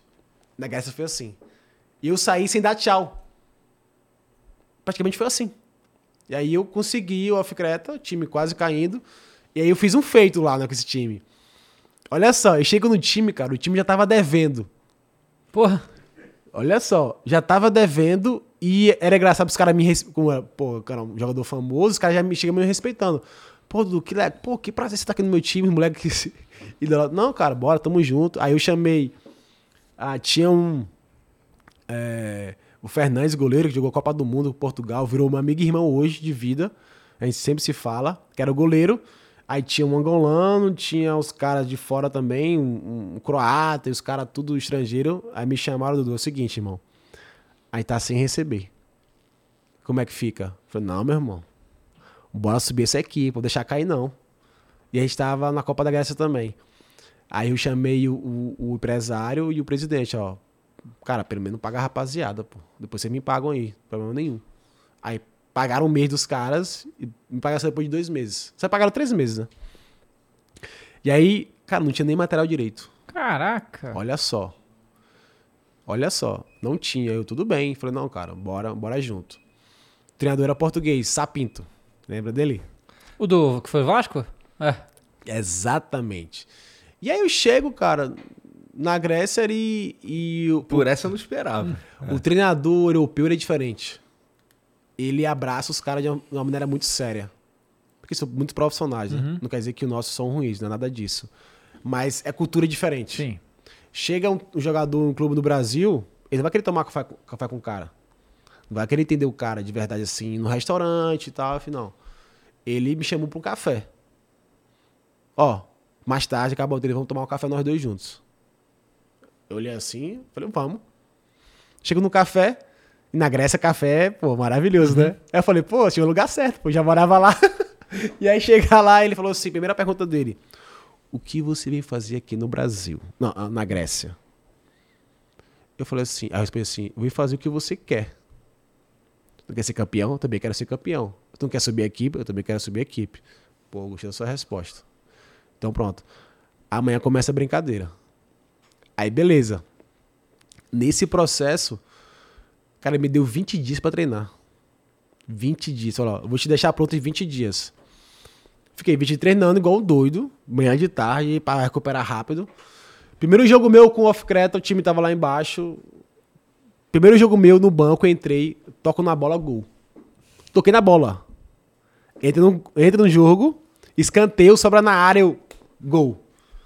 1x0 fo- ganhamos. Próximo jogo, fora contra Atrômitos, pra gente 3x0, eu faço dois gols. Mas tava de volante mesmo. Volante. E o time só ganhando. Chegamos, terminamos a competição em sexto lugar. Caraca. Sexto. Chegamos à semifinal da Copa da Grécia contra o Panathinaikos. Perdemos porque Panathinaikos, né? Muito maior. E eu fui escolhido o melhor gol da competição desse ano. Um gol no, no clássico regional. Como se fosse, vamos lá, Vitória e Bahia. Uhum. Aí o maior gol, o melhor gol da competição, como fosse Brasileirão, da Super League 2013-2014. E aí veio a mudança, né? Aí, como eu arrebentei, o time não pagava. Pô, os caras vieram meus amigos, o presidente é meu amigo até hoje, enfim. Era a realidade mesmo, eu sabia da realidade. Aí fui pro, pra Israel. Entendi. Mas hoje, se tu quiser passar umas férias lá na Grécia, tu passa na casa do presidente do, do Off Creta, né? Claro. e ver se me paga, né?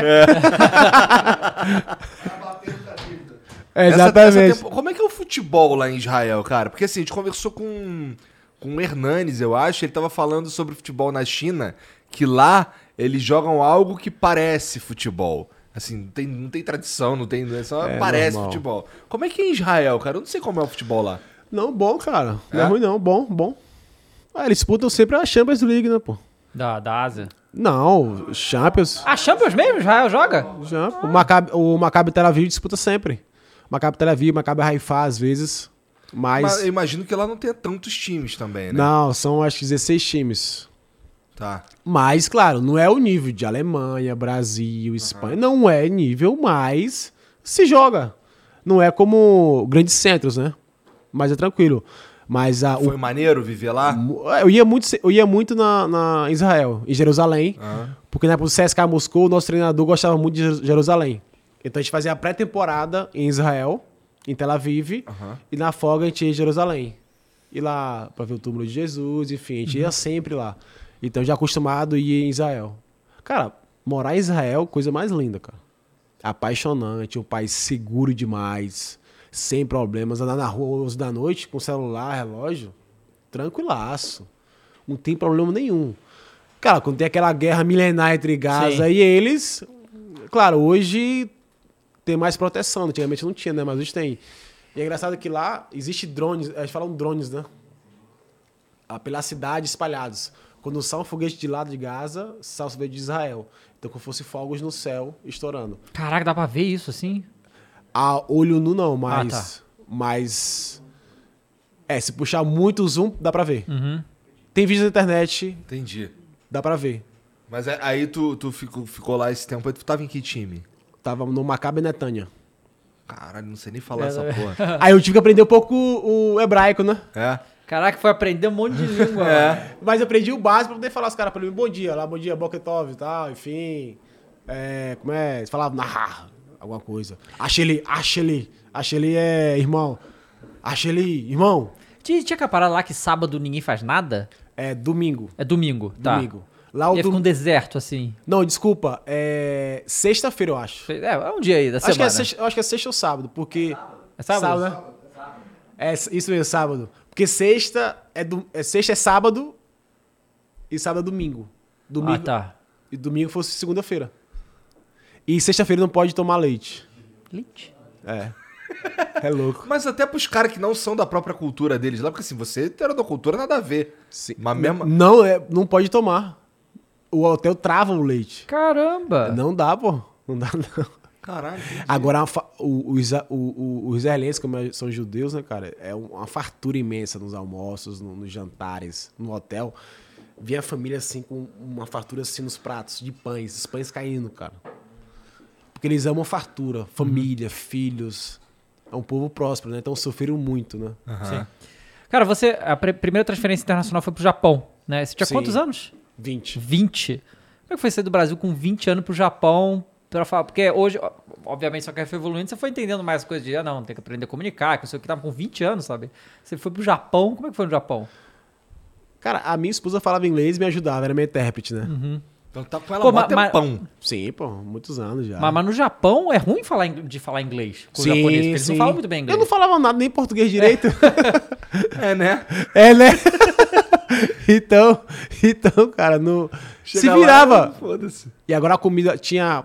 Como o Brasil é muito forte lá no Japão, tinha muitos é, mercado brasileiros, né? Então, Dá pra comer um feijão. Dá, a gente pedia, é, chegava depois de um dia, dois dias, em outras cidades, vendia o feijão, arroz, tudo, a gente trazia. Farofa, enfim, farinha, quer dizer, né? Então, tinha tudo, cara. Tudo. Aí ia pra Tóquio, churrascaria brasileira. Pô, porque no pagodinho tinha lá um pagode brasileiro. Pô, legal. Maneiro. Tem tudo, pô. Tem tudo. Você imaginar, tem, cara. Cara, tenho maior vontade de conhecer o Também, Japão, cara. cara. Eu, cara, eu ia pro Japão em 2020 e ver essa pandemia do caralho, cara. Na moral, eu fiquei muito puto. Tô- até agora sem conseguir ir. Não, Tóquio é muito lindo. É. Você tem que ir em Tóquio, cara. Muito lindo. Ô, Dudu, Yeah. estão falando que tem uma história aí que você pedia frango maneiro lá no Japão. Como é que é isso aí? Ah, o frango era assim, ó. Aí o cara entendia, né? Ô, frango aqui, ó, frango pra você. eu duvido que ela não entender, cara. Cara, papo no de passado. carne de boi era como? Eu não... Hã? Carne de quê? De boi. boi. Mó.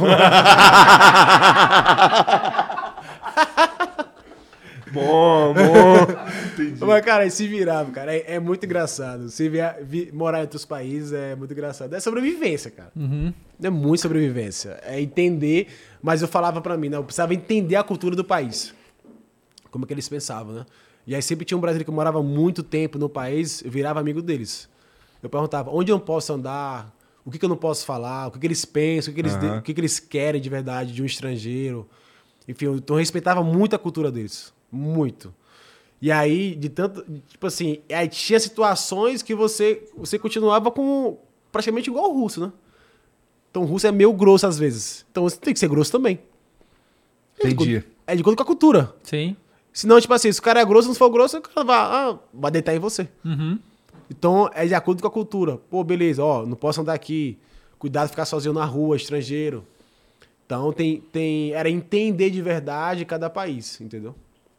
É, bom, assim, na tua carreira inteira, então tu ficou há bastante tempo aí, pelo menos uns 10 anos fora do Brasil, né? Sim. Porra, é tempo pra caralho, assim, pra você ficar longe de Cara, eu vou te falar, eu sofri quando voltei pro Brasil. É, você falou. voltar pro Brasil. Em termos de mentalidade. Mas, mas saindo, do- quando você saiu Da da, Grécia. Grécia, ou, É. ou até Não, e depois? no, no geral, né? Quando, É? quando você volta pro Brasil e vem viver definitivamente no Brasil, aí eu sofri por essa mentalidade. Vou dar exemplo. No- na Europa, quando você vai jogar futebol, trabalhar em um clube, é bom dia, boa tarde, trabalho e resultado. Não tem muita resenha, não tem muita imprensa. Então você trabalha com resultados diários. Aham. Trabalhou, trabalhou, treinou bem, treinou sério, então você é um profissional. No Brasil, ti- tinha várias questões. Tinha você treinar bem, jogar bem, ainda tinha opinião pública. Então, eu treinava bem, não jogava e tinha opinião pública. E as pessoas queriam que eu respondesse a opinião pública. Eu falei, cara, eu não vou responder milhares, cara. Não vou discutir com milhares. Eu sou um profissional do clube, eu tenho que responder meu clube, tenho que treinar todos os dias sério. E eu falei, não, cara, aqui no Brasil é diferente. Imagine mudar. Eu fiz terapia pra isso, cara. Hum, caramba. Eu fiz terapia pra isso, pra entender de novo o meu país, a minha cultura. Porque o treinador não gostava de mim porque eu era tanto profissional. Porque o cara me sacaneava. Eu queria entender, pô, peraí, cara, lá eu fazia o que eu tô fazendo aqui e não tá dando certo. Falei, do cara, esquece, Brasil é diferente. Porque fulano é amigo do sei do quem. Ah, porque um empresário deve não sei o quê, o clube deve ao empresário, não sei o quê. É porque fulano tem amizade com sei o quê. Eu falei, Que caramba. coisa. É, e hoje a gente tem aqui no Brasil, né, por causa das redes sociais, que os atletas eles não têm um minuto de paz mais. tá? Acabou, eles não podem sair na rua mais. Eles não podem fazer mais nada que. A gente teve o caso do Jô. O Jô foi. saiu do Corinthians É. por causa do que aconteceu. né? E, e assim. É, isso era uma coisa pra ele resolver com o Corinthians, né? Não tinha que estar a mídia e toda a opinião pública em cima do bagulho e acabou foi o que influenciou. Tipo, cara, melhor, né? E é, é isso, isso aí que é o grande detalhe, né? É, é difícil você falar de fora do que tá acontecendo. Mas, cara, como você falou, resolve clube e atleta. É. É clube e atleta. Torcedor. O torcedor é um patrimônio do clube. Sempre vai existir. O clube sempre vai existir. Mas ali tem um atleta, pô. É um ser humano. O que que passou na cabeça do cara aí pra noite então, fazer um pau? O que que passou? Vamos lá, eu preciso entender você. Por que você fez isso? Uhum. Até que ponto, por que você fez isso? Se tava com lesão ou não? Eu quero te entender. O cara pode falar, pô, eu errei, desculpa. Não vou fazer isso mais. Ó, aqui no contrato, na parte de atleta, se fizer isso, vai tomar uma multa. Aham. E tá tudo certo. Existe atleta perfeito? Não, porra.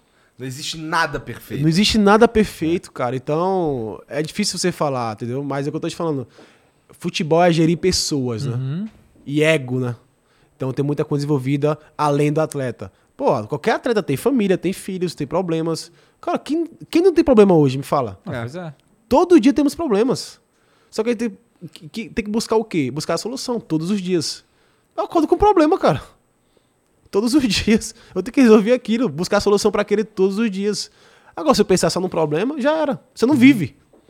Mas assim, qual que é a tua. Hoje, hoje que você tá no mercado financeiro, a tua rotina é mais tranquila do que no futebol? Que nada. Não? A minha Olha, a rotina. mulher porra, se aposentou trabalhando É, nada agora, olha tô- que merda. É, exatamente, cara. Cara, né, é, eu trabalho, é que eu tô falando, né? Eu, não- eu trabalho com muito amor, cara. A minha profissão hoje é vitalícia. É o grande detalhe. É, hoje, tu, hoje não tem um, um- um horizonte onde você vai se aposentar com uma idade determinada, né? É, exatamente. Uma da nossa sócia, cara, tem 55 anos. Há quanto tempo de mercado? Sim. Imagine, então, se eu tiver saúde, eu vou seguir minha carreira. Só que é o seguinte, você vai evoluindo, vai aumentando seu poder, a sua, a sua poder de decisão, do que você quer mudar, quer crescer dentro da sua própria empresa, enfim. Tem muita coisa pela frente. E aí, nesse, nesse processo de, de ser atleta, cara, você trava ali. Acabou Sim, com certeza. você trava. A minha vida não tem, não tem idade, ah, não tem tempo. E a rotina começa às 5 e meia da manhã. Por quê? Porque eu só malho 30 minutos por dia, né? Porque quando eu volto, pego as minhas filhas, deixo na escola. É, eu falo para minhas filhas, ó, enquanto eu tiver saúde e vocês estiverem na escola, eu vou deixar vocês na escola. Isso, isso aqui não é inegociável. Você me precisa falar, ah, o cara, meu irmão, eu quero a reunião tua às 6 da manhã. Não, não, não, não vai ter. As minhas filhas vão pra escola, que eu vou deixar minhas filhas na escola. Eu- Meu pai não me deixava, pô. Minhas filhas não andam de ônibus. Uhum. Não anda, não deixo. Porque eu posso proporcionar isso a elas. Então eu faço isso por elas. E quero que ela lembre daqui a uns anos que tiver casada com filhos. Meu pai sempre deixava na escola porque ele queria fazer isso. E não é um peso, pra mim é um prazer, porque é o tempo que eu tenho com elas. Porque se eu vou pro trabalho, saio de casa, aí tem um trânsito também, né? aqui de Claro, São que é Paulo. foda. Aí eu faço live todo dia de manhã. Às 8 da manhã, começo as minhas lives no trânsito. Põe meu celular aqui e converso com a galera. Aí mentoria, eu falo, é, como é? Express mentoria, né? Mentoria Aham. Express ali pros caras. Aí chegam os amigos, jogadores também pra resenha. E eu falo pra rapaziada, rapaziada, quando chega na minha live. Aí essa aí é a minha rotina, tá? Pra vocês entenderem. 5 e meia, 6 horas. É, 6 horas eu vou malhar, 6 e meia deixo na escola, volto. E aí começo. Não tomo café, que eu tô em jejum, tenho que emagrecer. Ai, caralho. Eu engordei 15 quilos quando encerrei minha carreira, cara. Agora que eu tô perdendo, perdi já uns 8 quilos. Vou tá perder ainda. Pô, mas porque, cara, isso aí é um negócio, né? Que, porra, o atleta fica a vida inteira tendo que cuidar disso, pô, quando chuta um pouco um balde depois que aposenta, né, cara? pô. Natural. Natural. E você também não tá gastando mais, né, aquela Exato. coisa toda. Uhum. É natural e faz parte, cara. Eu falo, rapaziada, cuidado da saúde, porque é saúde em primeiro lugar, né? Uhum. Independente. E aí começa, cara. Começa as reuniões. Às vezes nove, oito, dependendo do atleta, é, do cliente também. Ah, eu quero nove horas, eu quero oito. Se for lá fora, muita atleta lá fora, não, eu quero sete horas da manhã. Sete a gente faz, enfim. Aí começa das oito, cara, vai até as. Dependente é, do cliente, pode ser no máximo até às sete da noite. Entendi. Aí eu pausa pro almoço, aí vem nem almoça e vai. Isso segunda a sexta. Segunda, não, é, é, segunda a sexta. Sexta eu separo a sexta para atender os clientes para o que perguntar o que eles querem, né? Ou agendar novos clientes, enfim. Aham. Aí eu faço essa conexão com eles. Mas Aí- todo mês tem gestão ativa, eu falo com todos, todos os meses. Entendi. A tua empresa hoje é de gerir é, é, grana dos caras e tal. Não, não é gerir grana porque você falou que você não pega a grana dos caras. Você dá. Você fala pra eles a melhor maneira de agir e tudo É, mais. e tal. exatamente. É, acontece, né? A Tu, nossa tu- empresa- vocês é, investem, vocês compram coisas também, tipo, é, sei lá, compra startup, compra essas paradas? Não, ainda não. Ainda não. Mas Mas, é porque parece um caminho natural, né? futuramente sim. Quando você tem um caixa muito grande, sim, você pode brincar, né? Mas quando tem o caixa enxuto, mas temos um, um ano de empresa, chama FS Capital, junto com o BTG Pactual. Então, a nossa assessoria é praticamente é gerir o patrimônio dos clientes em todos os sentidos, passar também conhecimento e entender cada cliente, né? Além da nossa empresa, eh, somos um ramo de serviço. Por que um ramo de serviço? Porque o cliente vai querer outras coisas. E aí a gente começa a ramificar o que eles querem de verdade, né? Então, temos o BTG como uma Então você vai plataforma. expandindo de forma dinâmica, à medida que os caras vão Exato. solicitando coisas. Exatamente. Então, chegou um atleta com problema fiscal, cara, eu vou indicar ele o melhor parceiro que eu tenho na parte tributária fiscal, que eu já tenho hoje. Então, Caraca, isso deve ser uma coisa também, né? Porque Deve assim, ter pra caralho. ninguém. Porque, assim, é, de novo, outra coisa que ninguém aprende é o que. Como pagar impostos, né? E aqui. Não. E, e- e aqui, né, você não paga os impostos e o governo não te avisa que você não tá pagando imposto. Ele só vem cobrar 10 anos depois a fortuna que você não pagou e tu nem sabia que tinha que pagar, né? É, no nosso meio de internet é muito comum isso. Sim. Que a galera começou a ganhar dinheiro com a internet e simplesmente achou que não tinha que pagar nada. Não- né? nem sabia como funcionava. Não sabia nem como funcionava. E eu imagino jogador de futebol também assim, porque recebe o dinheiro e tem muitas situações fiscais. Quanto mais dinheiro você ganha, fica pior pra lidar com isso, né? Davi, eu vou te falar, eu sei como é que faz o imposto, mas é chato. Ah, chato demais. Eu não faço. Não, também não, Eu mas contrato contador. alguém. Cara, É. meu Deus. Cara, você passa ali uma, duas horas, vai buscando informação. Eu falei, cara, não, não isso é pra mim, não. Claro, você começa a delegar. Tem cara, tem coisa que tem que delegar. É impossível. Você perde muito Claro, tempo. Sim. E aí, ó, é, esse é o, grande, é o grande detalhe, né? Porque os atletas, ah, por falta de conhecimento, o que acontece? Muitos atletas fora do país investem no Brasil como não residente. Isso é muito sério, porque existe uma conta chamada 4373. Por que isso? É contra de não residente.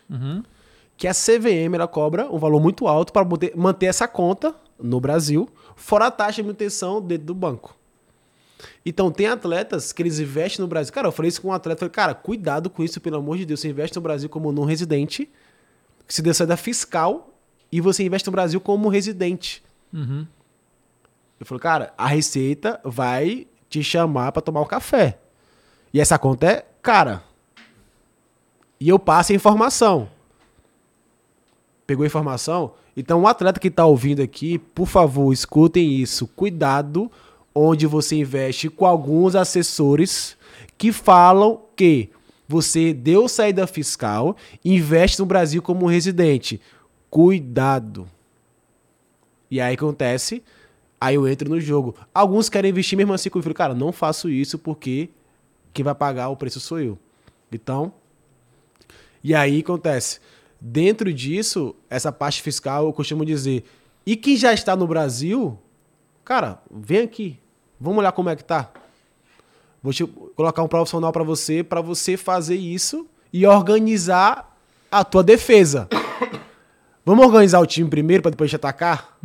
Aí eu faço com ele, cara. Organizou o time? Pronto, agora vamos para cima. Não é ter somente. inteligente. É, não vamos só ter só Messi e Cristiano Ronaldo no Aham. time. Só Neymar. Não, cara, peraí. Tem que ter do Cearense também. Isso. Não. Exatamente. É, mas é isso, cara. Isso é muito, isso é muito sério. É muito sério. Muito sério. Como os 30 as mensagens pra nós aí? Vamos ouvir a voz erótica do Mumu. Cadê? O Acriano mandou. Aí, Dudu, o Wagner Love fazia sucesso com as russas com aquelas trancinhas dele. Como que era lá na Rússia com ele? Se acostumaram bem? Cara, é, isso Wagner é muito... Love que é Mengão, hein, cara? Wagner, Wagner Eu, Love. eu não sei se é não, mas eu tô dizendo que é. Eu acho que com certeza ele é. É? É, sim, com certeza, Wagner. Gente boníssima, figuraça, cara. Aquelas trancinhas faziam muito sucesso. viu? muito sucesso. E aí, você vê que é muito louco, né? Adaptação, eu fiquei assim, ah, meio ah, impressionado com a adaptação do Wagner do Jô e do Daniel. Por quê? Porque eles, moravam em São Paulo. E aí, tá, mas aí quando eles foram pra lá, Arrebentaram normalmente. Cara, eu sofri seis meses. Por quê? São Paulo é frio, pô. Não é, não é Fortaleza e Salvador, não. Que lá não existe frio. Lá o frio é chuva. é. No Exa- Rio também. Exatamente. E aí acontece. O Jô, tá- eu já tava no CSKA. Quando o Jô chegou no CSKA, chegou arrebentando. Não sentia o frio. Eu falei assim, Jô, aqui é frio. Não, tá tranquilo. Aí eu tô morando em São Paulo. Ah, agora tá explicado, cara. Adaptação muito rápida. Já pegou frio, o corpo tá acostumado. Aham. Enfim. Mas ele se deu muito bem lá. A Wagner, cara, é, é muito ídolo no CSKA, pô. Muito ídolo. É. Bom, tu também, tu também tem o lance de tu já chegou lá casado e tudo mais. Tinha certas coisas que tu Sim. nem olhava, né? Não, pô, não tem, não tem como não olhar, né? Eu quero dizer assim, certas, certos lugares. Não tem como não olhar. Eu eu dizendo. Você você vai ficar cego? Pô, vê uma Rússia linda, bonita, de olho azul. Você vai olhar, fala assim, não, não vou, vou fazer assim, ó. Não vou fazer isso. Mas, pô, mas, tu não ia pra night pegar as russas, entendeu? Eram umas, para- eram umas paradas assim. um- Mas é a mesma coisa pra mulher também. Passa um, um russo bonito de olho azul, a mulher não vai fazer isso. Mas não, eu sei, eu sei, claro. Sim. Mas o que eu tô dizendo assim, é. é pegação e ir pra festa do caralho não era um bagulho que tu fazia. Não, não, entendeu? pô, isso não existe, Então tu né, já cara? foi pra lá casadão, então tu teve uma Sim. experiência diferente Sim, também, né? claro, claro. Os solteiros deitavam lá, né, cara? Porra! Imagina. E E é muito- solteiro, e- e- jogador de futebol, ídolo do E, time, e, é, caralho, pô, e é, fudeu. é difícil, é difícil. Porque Porra. o cara deixa de jogar futebol e quer ver É, a Rússia, é. né? É outra vida, é, É outra, outra parada, vida. outra experiência. É outra experiência, é verdade. Então. É. Ó, deixar pra vocês. Ó, tô pra dar pra Opa, vocês. cadê, cadê? Tem que fechar os olhos, você vai ter briga, hein? Não, acho que Tá não. bom, tá bom, vamos ver. Ó, duas camisas. Uma camisa. Duas camisas históricas, né, cara? Vocês vão entender. Mas aí, cara, aí você discute entre vocês. Tô com medo, você tá É. com medo, pô. O que, que vocês imaginam? Fala aí. Eu não sei. Vocês vão entender agora. Porra, cara. Caralho. E aí? Porra, muito obrigado, cara. Olha aí. Tem certeza que tu quer me dar isso, cara? Caralho, que pica. Olha aí. Eu peguei a Caralho, certa. moleque. Não, essa aqui tá boa também, meu amigo. Aí. Caraca, moleque. Qual a história dessas camisas? tá vendo? Eu falei. Pô, vai dar Você briga. Não, não, não. Você vai pra parede, pô. Tá bom, tá bom. Essa vai. Eu falei, falei, falei, Luciano. Falei. Caralho, foda, hein?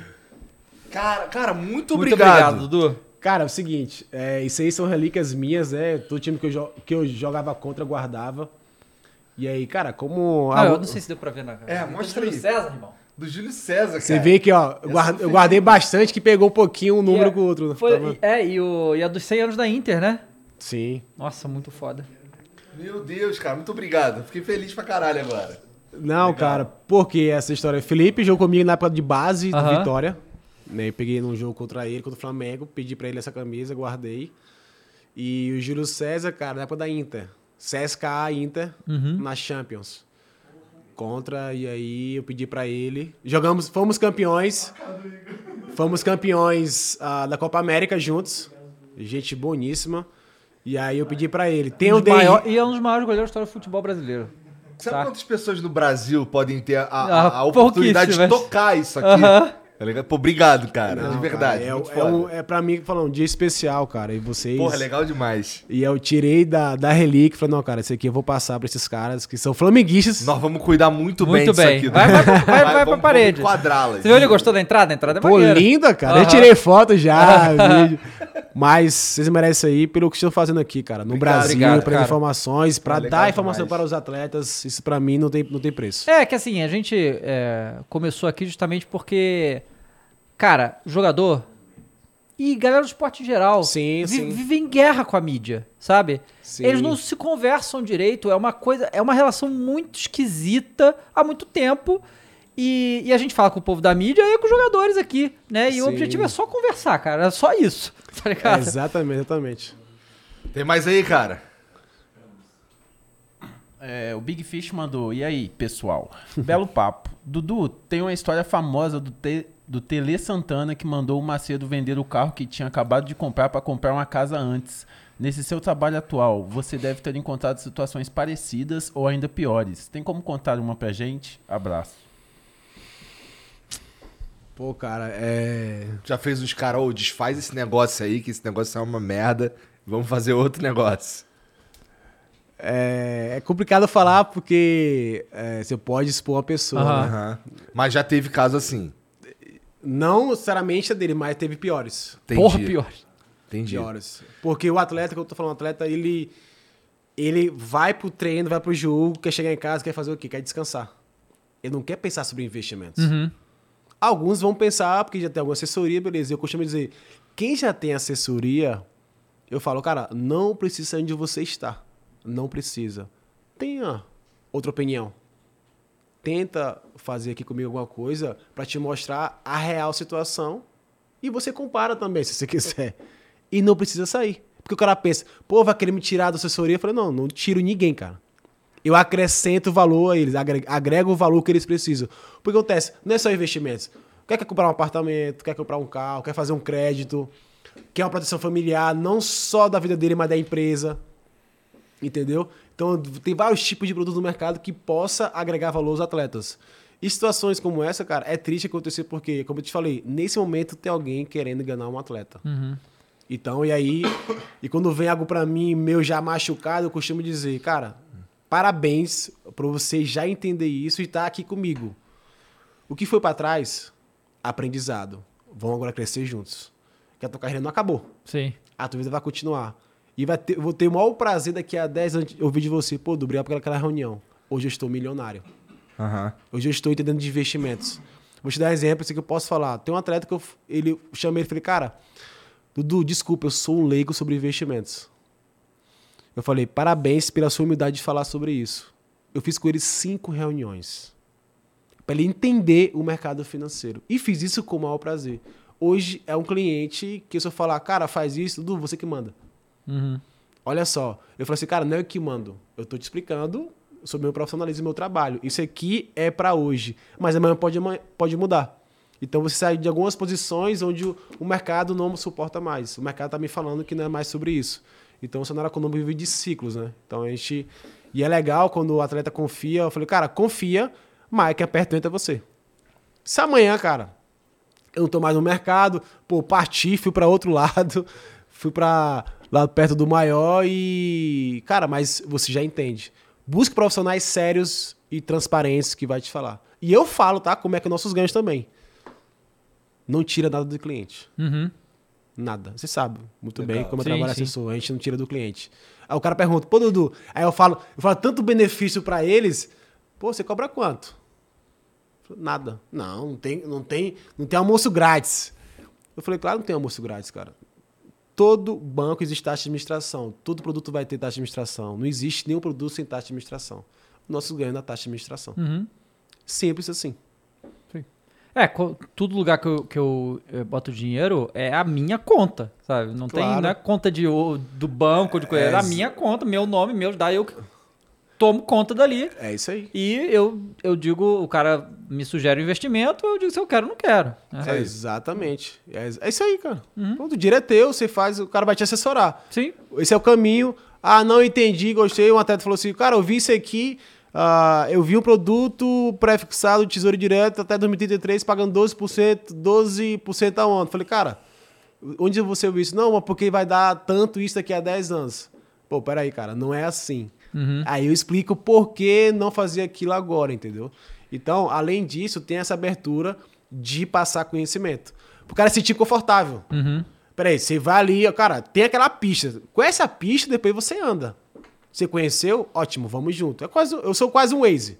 Vamos aqui, ó. Cara, você vai chegar. Gostei, Oi. gostei. É, sou quase. Porque, cara, você vai chegar até o ponto final. Cara, vai ter um buraco. Peraí, cara, não, buraco não, vem por aqui. Ah, caiu no buraco. Peraí, não, peraí, vamos aqui parar um pouquinho, consertar o pneu e vamos seguir em frente. Mas a gente vai conseguir chegar, entendeu? Gostei, gostei. Tem mais aí, Momô? O Ale mandou, salve, salve família. Dudu, pra você a realidade de ser um selecionável veio bem cedo. Mas em qual das Copas você ficou mais decepcionado de ficar de fora? A de 2006 ou a de 2010? Do- É porque tava longe, né, velho? É, dois mi- é, 2000 e 2010. 2010 eu tava mais próximo. porque Eu tava sendo convocado pelo Dunga, pelo Parreira. Mais pelo Dunga, né, na época. Foi até 2007. Eu tive uma lesão no adutor que não voltei mais, cara. Ali encerrei minha carreira na Lesão seleção. é foda, né? Eu tava na sequência titular jogando, pô. E aí tive a lesão. Depois de três meses fiquei parado. Cara, não voltei mais. E a seleção, tinham quatro seleções dentro da própria seleção, né? Se você puxar a seleção em 2006, 2007, Pois é. 2008, podia fazer quatro seleções. Cara, esse é o bagulho do Brasil. O jogador brasileiro tem esse problema com seleção ainda, porque a gente vê as seleções da Europa, a grande maioria, cara, mal tem 26 pra convocar, né? Tem lá o time titular e agora o Brasil tem 200, sabe? É muita gente boa, né, maluco? Não, tem muito. É, é engraçado isso porque quando eu jogava fora e tinha data FIFA, ah, tinha um descanso, né? No Brasil não tem descanso. Não, não. Aqui é foda-se que tem data FIFA. É, Vambora. que não existe data FIFA. Convocou, vai jogar do mesmo jeito. É. Lá não, tinha 10 dias de descanso, cara. E aí, os mesmos caras que jogavam 10 anos atrás na seleção continuavam sendo convocados. Eu falei, não, não tem nova safra, não, é? É sempre os mesmos.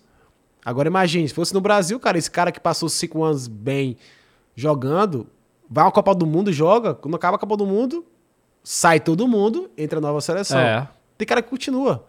Por causa da safra, né? Cara, o Brasil é o maior celeiro de atletas. É Sim. os que mais exportam no mundo. Então isso é muito, isso é muito forte. E vai nascer vários e vários todos os dias. É um, e vai nascer em breve. é, eu estou criando algo interessante para o futebol. Legal, Porra, legal, cara. E vou trazer para vocês. Eu tô vendo testes ainda. legal. Mas quando tiver tudo pronto, eu posso trazer aqui para vocês? Claro. pô. Claro, claro, vai ser legal. Marca aí, Luciano, por favor. legal, legal, legal, Não, legal mesmo. porque é, eu quero empoderar os atletas. Uhum. Eu já empodero eles na parte de investimentos. Eu quero empoderar na parte do, do futebol. Legal. Para ajudar atletas e agentes. E clubes também. Tá? Acaba ajudando todo mundo. Todo mundo, exatamente. Então, praticamente, é empoderar os atletas de fato, porque o atleta é um produto. Então, ele tem que se enxergar. Peraí, eu tenho que me valorizar. Eu tenho que ser. Uma, eu- porque acontece? Quem joga é o atleta, quem passa raiva é o atleta, quem é xingado é o atleta, quem passa dificuldade é o atleta, quem mais passa dificuldade, às vezes, as famílias do lado dele. Então, eu quero de fato criar algo para empoderar os atletas. Legal. Maneiro. Mules? É, mais uma do Ale. Vou aproveitar e meter mais uma. Você surgiu pro, mu- pro futebol naquele Mundial Sub-20, com Dani Alves e companhia. Vocês daquela geração ainda mantêm contato? Como foi jogar naquela geração tão talentosa? Cara, que seleção, hein? Fomos é, campeões mundiais. E aquela seleção a gente vê na batida de sul-americano. Fomos vice-campeões contra a gente. Olha só, aí você vai entender um pouquinho a briga com os argentinos. né? É, desde base eu peguei a Argentina, a- é, fomos vice-campeões sul-americanos contra a Argentina. Aí beleza, aí veio o Pan-Americano. Fomos prata. Em Santo Domingo. Beleza, mais uma derrota. E aí, do Pan-Americano ia surgir o Mundial Sub-20 lá na Malásia. Aí, por causa de uma guerra lá, não aconteceu. E teve uma briga no Pan-Americano com os argentinos, porque os caras zoavam a gente. Ganharam da gente e zoaram a gente. Eu falei, tudo bem. A gente se vê no Mundial. É, não teve. Não teve. E aí eles. Tá bom, vamos. Não, vai ter o Mundial. A gente se vê no Mundial. Aí no, no Mundial, nessa pergunta, a seleção era eu, Jefferson, Adailton, Dagoberto, é, Kleber, Gladiador, Gladiador, Fernandinho, que fez o gol do título contra a Espanha. É, quem mais? Nilmar, Jean, Jardel, é, Carlos. que mais? Caramba. Adriano tava? Não, não, Jefferson. Ah, Adriano lateral. que jogou no Barça, isso, no Sevilha. Bem lembrado, obrigado. Então, porra, só craque, velho. Só tinha cara bom. E aí, semifinal contra quem? Argentina. Quem fez o gol da vitória? O Cearense. Eu fiz o gol.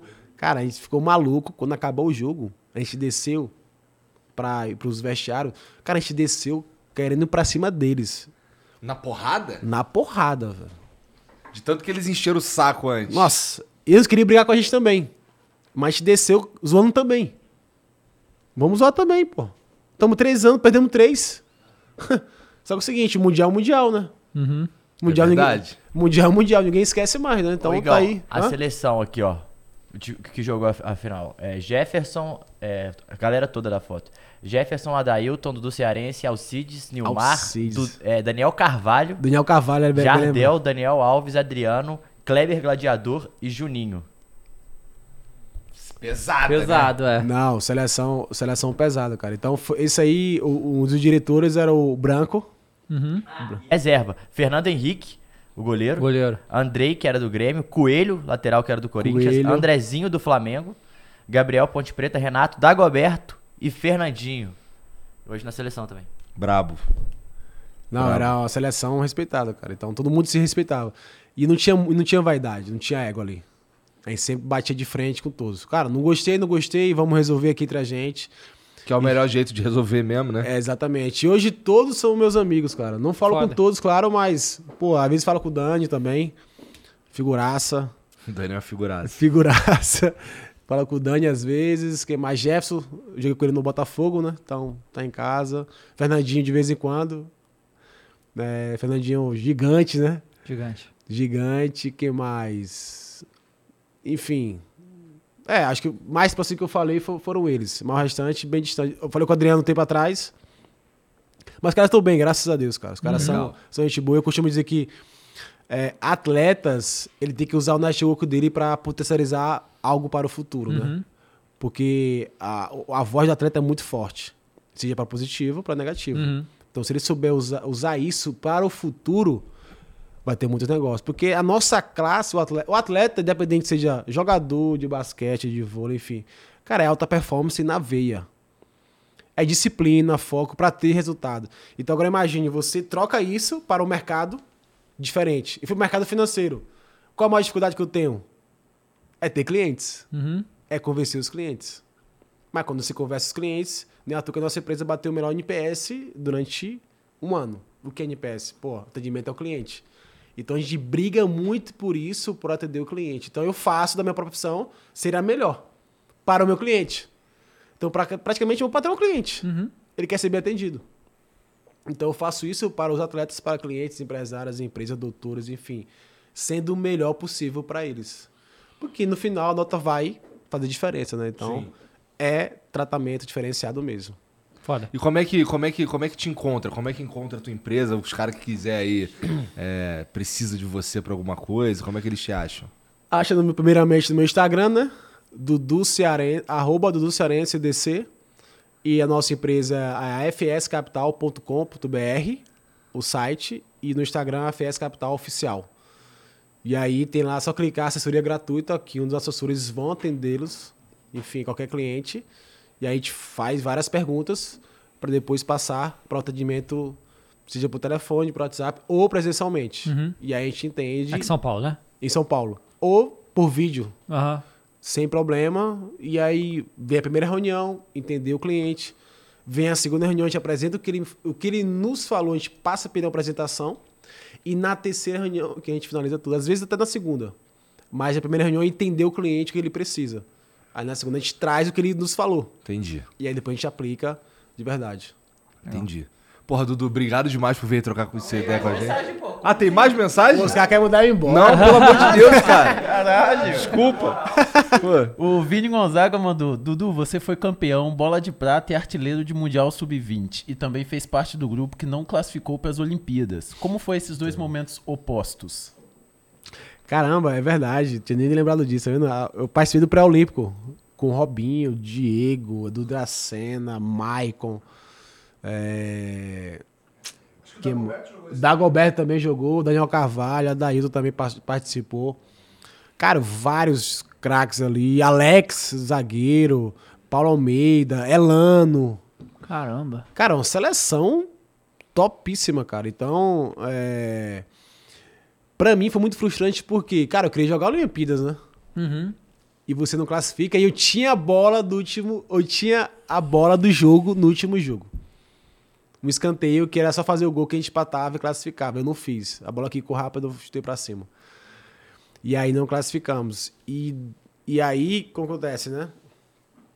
Eu tive momentos ali, foi 2003, não foi isso? 2000 Depois da- do Mundial, né? Depois do Mundial. Imagina, campeão mundial e depois uma, uma frustração. Por isso que eu falo, o atleta, ele vive constantemente com altos e baixos. Aí a gente fala, cara, é muito mental. Eu falo, eu falo, eu, eu tinha um mental muito forte. Porque eu entendia mais na derrota do que nas vitórias. Porque a derrota você tem que administrar ela. A vitória não, curta. Aí você aprende muito mais da derrota, A né? vitó- Na vitória você vai, vai festejar, né? É, exatamente. A derrota você tem que entender por que eu fiz aquilo, por que aconteceu isso, por que tá falando isso comigo, eu tenho que corrigir isso, eu tenho que melhorar. E eu, o que, que eu fazia quando eu jogava? Eu estudava o adversário, eu estudava os adversários ah, individualmente. Como é que aquela equipe se comportava. Quem é uns caras que, que brigava com os. Que falava muito no campo para chamar atenção e ler o jogo e tomar conta do jogo. Eu queria saber quem eram esses caras. Pra poder, falei, peraí, esse cara aqui quer, quer ditar o jogo. E aí eu buscava, o que que queria ditar o jogo, quero o lado mais forte, quem é um cara mais forte, pra onde esse cara jogava era mais forte, o que que, que que incomodava ele durante o jogo. Então buscava informações e fazia isso. Claro que futebol, mesmo você sabendo isso, não é um sucesso, não é. Mas você vai preparado para o jogo. Então eu trabalhava muito o meu mental para todos os jogos. E todos os jogos tinha nervosismo, medo. Isso aí, inegável. Então, sempre eu tinha isso. Entendi. Então era. Eu usava isso a meu favor. Cara, é muita adrenalina. Demais. Muita adrenalina. Então eu usava isso a meu favor todo, toda hora.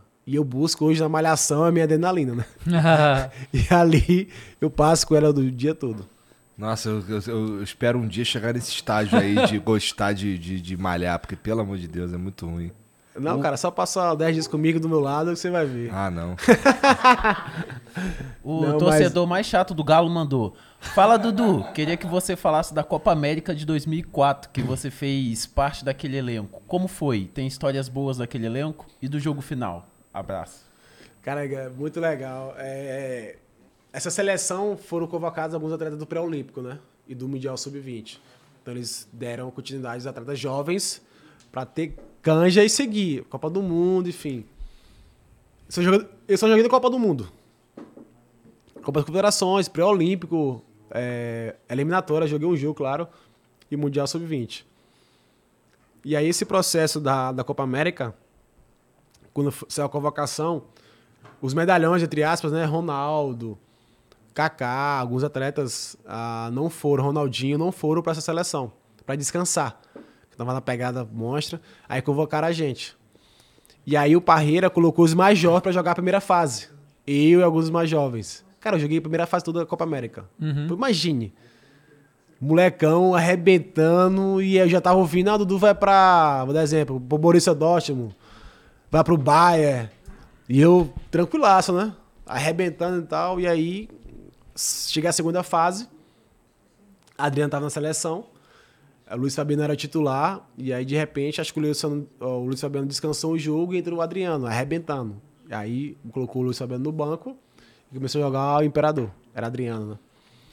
E aí, na final, a Argentina ganhando o jogo, 2 a 1 Quando a Argentina fez 2 a 1 a Tevez, todo o time da.